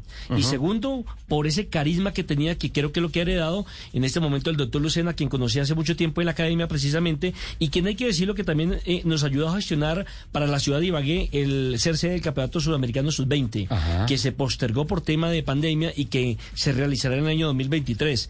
También quiso profesionalizar a los directores técnicos y a los preparadores físicos en la academia en la Universidad Sergio Arboleda cuando tuve la posibilidad de conocerlo. Ministro. Sí, ya, ah, perdón. Mire, yo, yo quiero resumir las palabras de Marina y de, y de todos ustedes en esto. Cuando uno le mira hacia atrás y dice, ¿a usted por qué quiere que lo recuerden? Yo creo que Marina lo dijo perfectamente, por ser buena persona. Yo creo que más allá de eso, los seres humanos, a mí no quisiera que me recordaran por nada más. Hay muchas obras, muchas cosas, pero lo decía ahorita, precisamente estoy en Anapoima entregando unos escenarios deportivos, firmando convenios también. Vamos mañana para Biotá.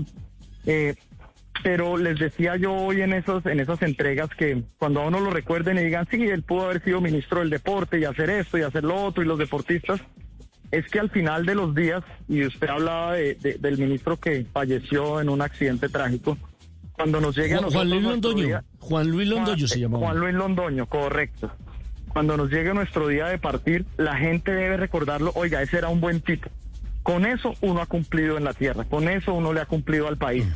Creo que muchas veces el ego en estos cargos suele traicionarlo a uno y es algo que yo he tratado de hacer todos los días cuando llego a mi casa, una ducha, una buena ducha de agua fría, porque el poder y el reconocimiento enseguecen al hombre y cuando eso sucede uno se desorienta en la relación con los otros seres humanos.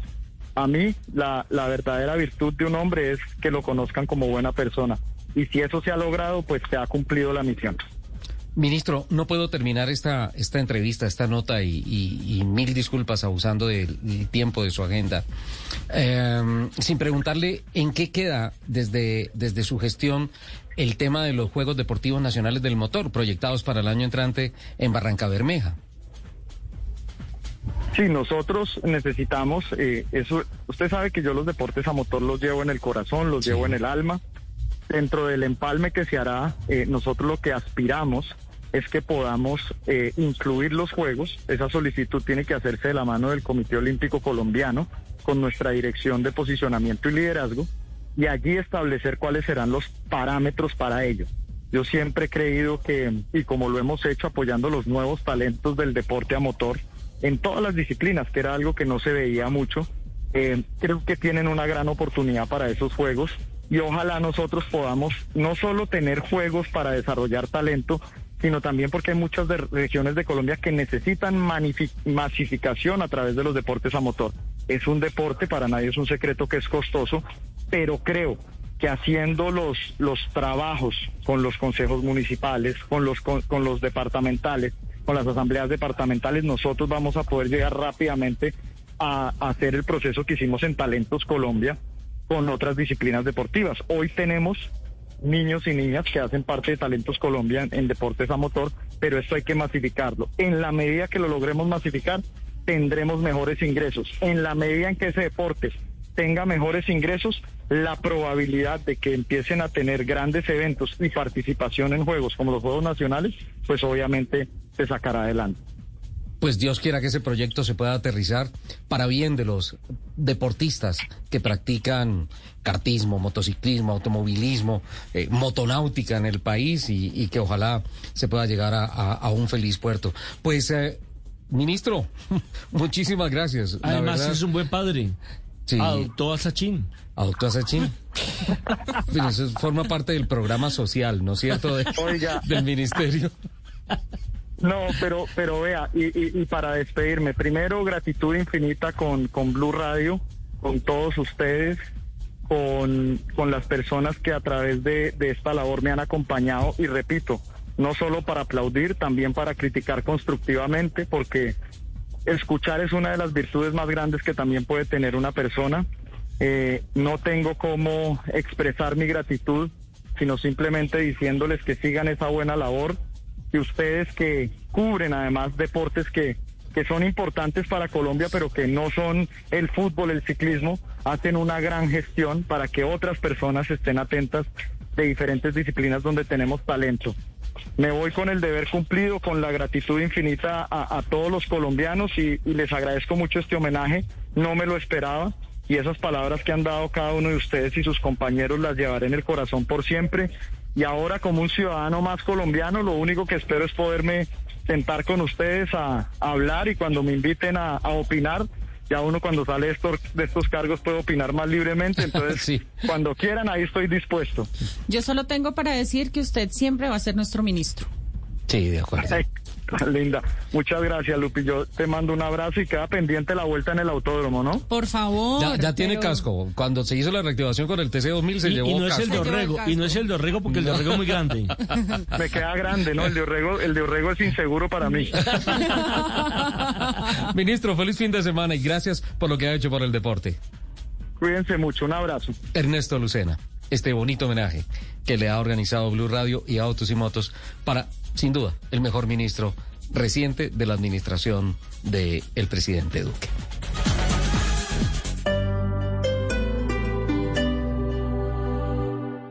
Si es humor, humor. Si no puede haber una casa con letrero de se vende porque de una dice cuánto estarán pidiendo por esa casa. y llama, llama, llama uno nunca, nada pierdo, nada pierdo llamando. Llama y averigua. Llama y averigua. Gracias, señorita, para... ¿Cuántas habitaciones tiene? La Flores y es opinión. El gobierno de Bogotá invita a estos muchachos que hacen parte de este movimiento. Lo que está haciendo es comenzar un diálogo, pero ellos no pueden pretender que en la primera llegada a la alcaldía, pues se siente la alcaldesa a conversar con ellos. Lo que está pretendiendo el secretario de gobierno de Bogotá es hablar para en su momento, si hay un arreglo, pues pueda haber una delegación y un ingreso de la alcaldía de Bogotá. Voz Populi. ¿Qué quiere ser ser presidenta, por supuesto, la profe Cabal. bienvenida. Para los que no conocen mi plan de gobierno, pues les cuento que yo tampoco. De lunes a viernes desde las 4 de la tarde. Si es opinión y humor, está en Blue Radio, la nueva alternativa.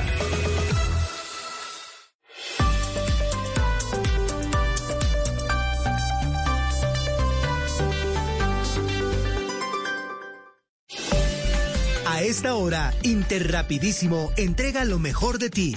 En Blue Radio son las 12 y 37. Nos sentimos orgullosos de seguir entregando lo mejor de Colombia, su progreso. Somos la entrega de los que se sienten soñadores, los optimistas y también de los trabajadores, que con el tiempo lucharon por su independencia y lo lograron. Llevamos 32 años entregando lo mejor de los colombianos en cada rincón del país. Y no pares de sonreír, es la esencia de nuestro país. Inter rapidísimo, entregamos lo mejor de ti. ¿Qué es ser mamá? Ser mamá es enseñar. Es ser el centro, el comienzo y el final de la familia. Es hacer cada momento especial. Es unir las generaciones y pasar el legado. Tal como hace mucho tiempo, ella te lo pasó a ti. Super Arepa. La harina para hacer arepas de las super mamás. Trabajamos pensando en usted.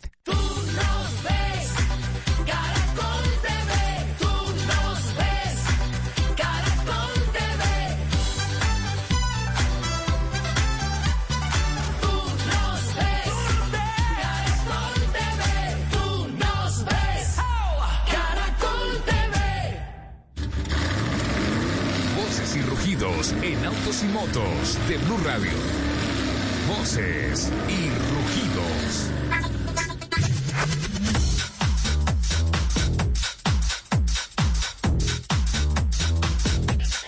Yamaha anunció que está poniendo en sus vitrinas lotes limitados de la famosa Niken, la moto de altas prestaciones que se caracteriza por tener tres llantas. Con un costo estimado en 83 millones de pesos, esta moto estará disponible para quien quiera disfrutar de los 113 caballos de potencia a 10.000 revoluciones por minuto del motor tricilíndrico que mueve sus 267 kilogramos de peso. Sin embargo, lo más destacado de esta moto es su sistema Leaning Multi-Wheel LMW, una geometría especial compuesta por un eje para la, la dirección y otro para la inclinación, permitiendo que las ruedas estén siempre alineadas, que se inclinen con el mismo ángulo y conserven igual su ancho de vía de 410 milímetros, logrando de esta forma mantener la inclinación como la que ofrece una moto convencional de dos ruedas.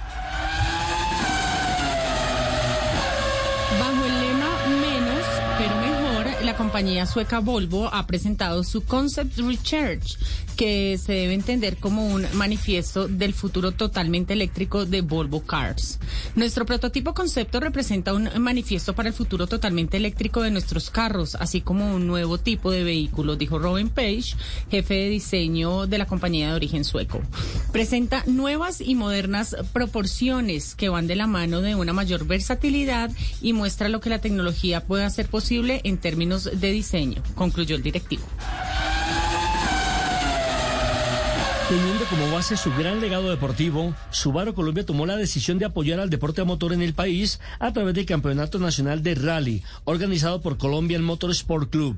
Su debut se dio en el Rally del Tiple, evento significado en el departamento del Tolima y que contó con un recorrido de 450 kilómetros de asfalto, cumplidos por las 53 tripulaciones participantes. La próxima aparición será el 31 de julio con el Rally Bochica en el departamento de Cundinamarca. Ram celebra una década de liderazgo en pickups de lujo con la presentación de la nueva edición limitada de la Ram 1500, décimo aniversario modelo 2022, que se une a la línea 1500 para elevar una vez más el nivel de referencia en el segmento de las pickups de lujo. Estos modelos se distinguen externamente por un color exclusivo Blue Shade, una puerta trasera multifunción, un escalón Mopar de acceso a la cabina ubicado en el centro y ganchos de amarre de la carga ajustables. Los nuevos modelos de esta edición especial saldrán a la venta en el tercer trimestre de 2021. Lamborghini abrió una convocatoria mundial para ocupar la vacante de piloto oficial de carreras de simulador temporada 2022. Los, yo quiero.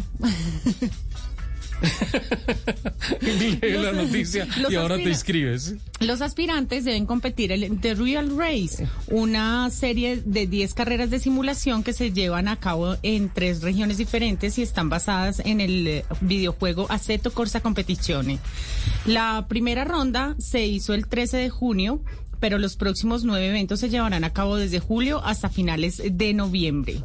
La selección concluirá con tres finalistas que visitarán la sede de Lamborghini y junto a pilotos profesionales de la marca aprenderán detalles de la competición real. El ganador será el piloto oficial de Lamborghini para la temporada 2022. Dos nuevos récords bajo la celebración de la fecha 2 y 3 del TSO 2000 Colombia se cumplieron en el Autódromo de Tocancipá.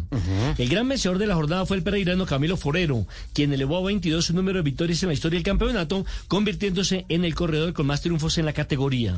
Por otra parte, el caleño Melkin Marín alcanzó la impresionante cifra de 100 top.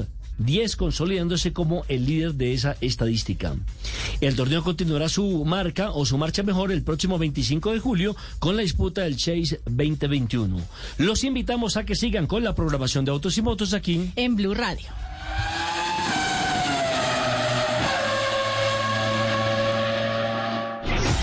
Estás escuchando. Estás escuchando Autos y Motos por Blue Radio, la nueva alternativa. 12.44 antes de ir con noticias de Volvo, cerremos lo del carro volador, Juliana, por favor. El carro Sí. volador. Les estaba diciendo que cuando vi esta noticia me acordé de Nelson Enrique Asensio. ¿Por qué? Porque hace ocho días estábamos hablando aquí de carro volador, pero no tripulado. Y Ah, usted estaba dron. diciendo estaba- que era de "No, carreras". sí". Exacto. Ujú. Y usted estaba diciendo, no, es que yo quiero ir en el carro. Bueno, pues ese sueño cada vez más cerca, en el Air Car, que es el prototipo de auto-avión, Sí. híbrido entre las dos cosas, ha completado 35 minutos de vuelo entre los aeropuertos internacionales de Nitra y Bratislava en Eslovaquia. Este es un carro que tiene un motor BMW, Sí. funciona con combustible regular, es una Es decir, creación... gasolina convencional. Exactamente, gasolina convencional. Es una creación del Pero si quiere que le arranque, échele extra al menos, ¿no? Porque- Es decir, el pique de despegue toca con extra. Lo creó el ingeniero y piloto eslovaco Stefan Klein, que además es el creador de la compañía Klein Vision, que es justamente la que está detrás de esta operación. Las imágenes que además las pueden ver en bluradio.com, nuestro equipo digital también ya va a, a publicar la nota en nuestras cuentas de autos y motos, son impresionantes porque este es un carro, primero, cuyo diseño es bastante, a mí me gustó. Sí, sí. Y en dos minutos 15 segundos puede transformarse en avión. En el aire alcanzó una velocidad de crucero de 170 kilómetros por hora. Tiene una capacidad para dos personas con un peso combinado de 200 kilogramos. Así que por favor, Ricardo, no vaya a subir de peso para que pueda usar este. Muchas este gracias por el informe. Es más, si usted quiere probarlo, lo puede probar en, en Chicamocha. Allá podría En el probarlo. cañón de Chicamocha. O en la línea. No, qué O en el. Gualanday. Desde, desde Panachi lo empujamos un poquito y de que vuela, vuela. De ahí para abajo. Eso Ya sí, para abajo, ahí eso ya sí le veremos. aseguramos, de que vuela, vuela. Sí. Dos años se demoró esta compañía en desarrollar el Air Car con menos de dos millones de euros. Y para muchos podría ser una posible solución a todas estas congestiones, a la presión que tenemos en este momento sobre las infraestructuras de transporte que hay en la actualidad. Y además de varias compañías, les cuento, por ejemplo, de Hyundai, el director ejecutivo de Hyundai Motors en Europa, que es Michael Cole, dijo efectivamente es una posibilidad, hace parte de nuestro futuro y es una solución para bajar esa presión de las infraestructuras que tenemos en la actualidad, Lupi. Yo tengo dos preguntas. Uno, Señora. ¿Cómo va a ser, eh, las, cómo van a ser las academias de conducción de ahora en adelante para que le enseñen a uno a manejar carros voladores? Sí. Y para que pueda sacar la licencia. Eh, dos, si no se comporta la gente en las carreteras en donde al menos tienen rayitas. Ahora imagínese volando. Me encantan tus preguntas, Lupi. Eh, No, no, no por- se la podemos eso- responder porque todavía no, hemos llegado allá. Pero, pero sí, sí hay, sí hay unos proyectos de las autopistas aéreas. Eh, hay unos proyectos muy interesantes. De hecho, hay unos planes pilotos en estos momentos con gafas de realidad, realidad aumentada. eh, pero, pero eso amerita mucho tiempo. Pero eso amerita mucho tiempo y entonces quiero darle paso a nuestro siguiente invitado. Pero, me es un- parece pero un es un tema, tema para fantástico. debatirlo dentro de ocho días con sí, más tiempo, sí, me sí, parece. sí, sí, porque, porque es sensacional lo que se está haciendo al respecto. Y, los dos interrogantes son chéveres. Además, porque la proyección de ese sector es bastante amplia, ¿no? Morgan Stanley en 2019 Sí. Había dicho que ese sector podría tener un valor de 1.5 billones de dólares en 2040. Y sabes una que- cosa, lo va a tener. Lo va a tener porque el proyecto ya se está ejecutando de la infraestructura aérea visible entre comillas. Eso es un tema apasionante, pero lo que te digo, Lupi, eh, me tomaría muchísimo tiempo, mu- muchísimo tiempo acá. Más bien les pregunto, ¿ya vieron las imágenes del Volvo Concept Richard? ¿Cuál? ¿El, el, el, el auto volador de Volvo? No, no, no. Ah. No, no es, no es- no es volador, pero sí nos, nos lleva a un vuelo hacia el futuro. Qué cosa tan impresionante es el, la, la- la- la apertura definitiva hacia la electrificación 100% del portafolio de Volvo. Sin lugar a dudas, por eso hemos invitado a nuestro programa al gerente de postventa de Volvo Car Colombia, don Nicolás Solarte, ya viejo conocido en esta casa, para que hablemos un poco de ese desarrollo tecnológico que ha tenido la marca en sus 94 años de historia. Bienvenido, Nico. Muchas gracias y nuevamente eh, me complace eh, estar aquí acompañándolos en la mesa de trabajo. ¿Cuál es la ruta tecnológica del futuro precisamente de Volvo? Bueno, definitivamente eh, tenemos el futuro en la electrificación y, y- y lo hemos hablado muchas veces anteriormente en temas de, de vamos por el lado híbrido, pero ya tenemos de a un paso adelante el tema de electrificación. Están haciendo muchos acuerdos en, en el tema de Volvo para empezar a construir eh, no solamente los vehículos, sino sus componentes, que son unas partes especiales como son la batería y los motores, todo, eh, digamos, de la mano de Volvo y así poder crecer esta industria, porque en el 2030 todos los vehículos de Volvo van a ser eléctricos. Sí, eh, eh, y realmente, Nicolás, eh, hay que entender el paso de los vehículos híbridos como la transición, di- digamos que un paso lógico desde el punto de vista de ingeniería. Ahora, este Volvo eh, Concept Research llega en el momento en el que, por ejemplo, la Euro NCAP le otorga las cinco estrellas de seguridad a todo el portafolio de Volvo. Así es, así es. Y esta camioneta todavía tiene unos elementos que son de seguridad más avanzados que los que tenemos hoy en día. Eh, y en el tema de electrificación se puede jugar mucho también con la seguridad en el tema de estabilidad, poniendo los elementos más abajo, la batería, la, la estructura del carro que conocemos hoy en día con los vehículos eléctricos está cambiando completamente. Entonces eso también ayuda a la comodidad de los pasajeros, seguridad, confort, bueno, en fin, muchas cosas. Eh, ¿A partir de qué año eh, tendríamos el segmento premium totalmente eléctrico? Eh, la idea es para el, el 2030 que todos estén 100% eléctricos. Eh, a finales de, este año, ahí un, un datico, a finales de este año vamos a tener aquí en Colombia el primer vehículo de Volvo eléctrico, eh, 100%.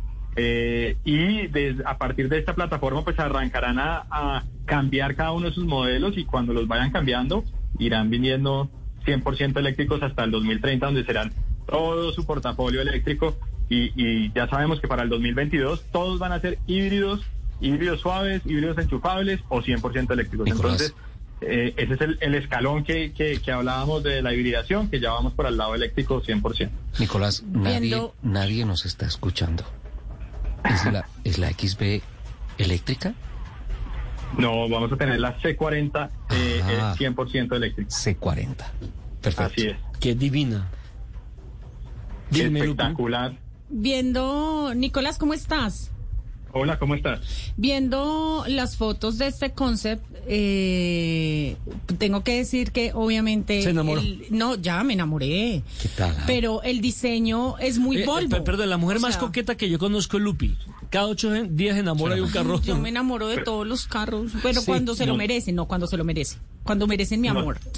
No sé si vieron que inclusive la camioneta pica los ojos. Tiene un tema del martillo de Thor, abre el ojo y salen los LED por la mitad.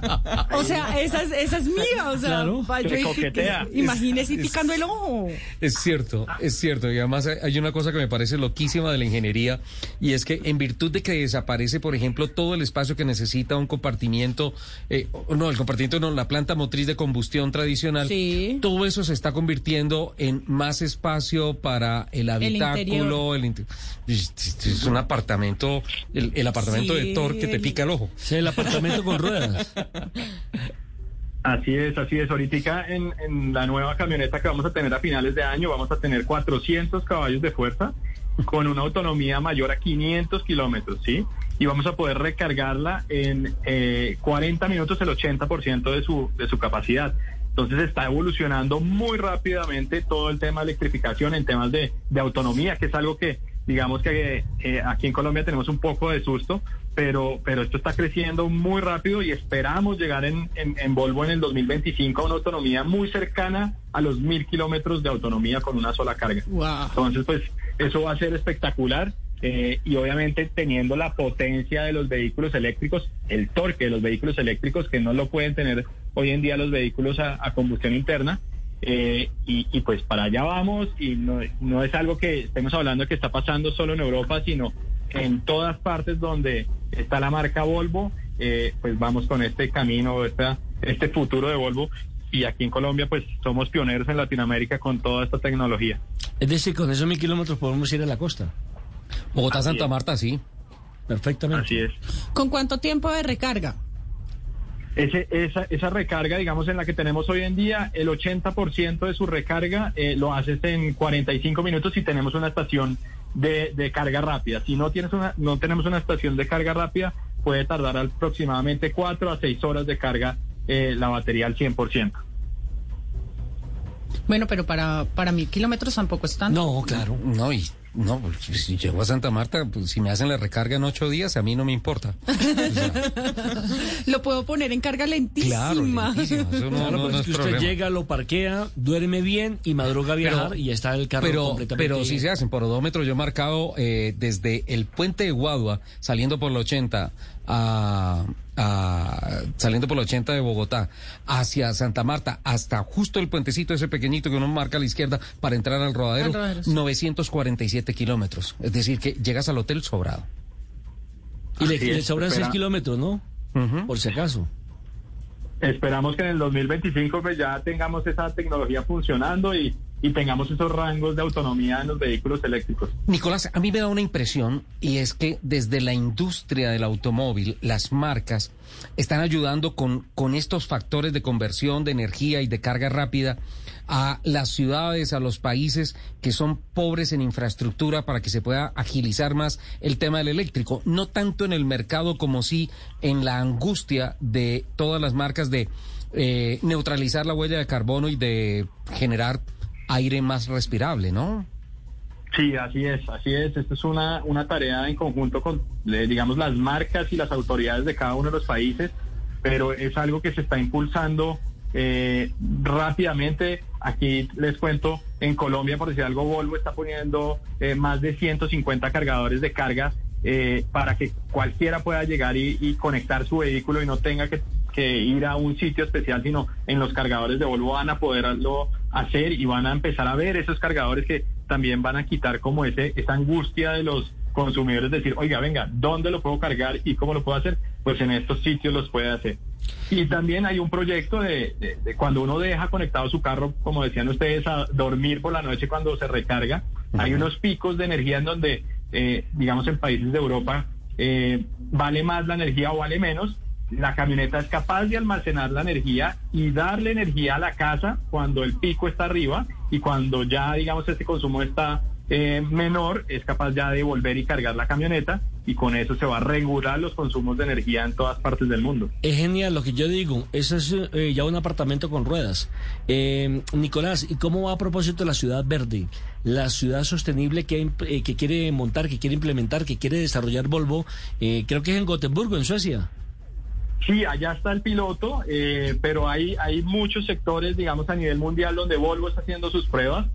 Eh, para el 2022 ya vamos a tener un poco más de autonomía de manejo eh, digamos, eh, autónomo o semiautónomo y obviamente también con nuestras energías o energías limpias de, de movimientos de los vehículos en donde va a ser todo optimizado de recoger a la persona. Eh, esto va avanzando muy, muy rápido eh, y esperamos pues tener nuestro, nuestra ciudad verde aquí en Colombia lo más pronto posible. ¿En dónde sería? Creo que por los lados de, de, de, de los llanos, creo que fue que escuché la otra vez.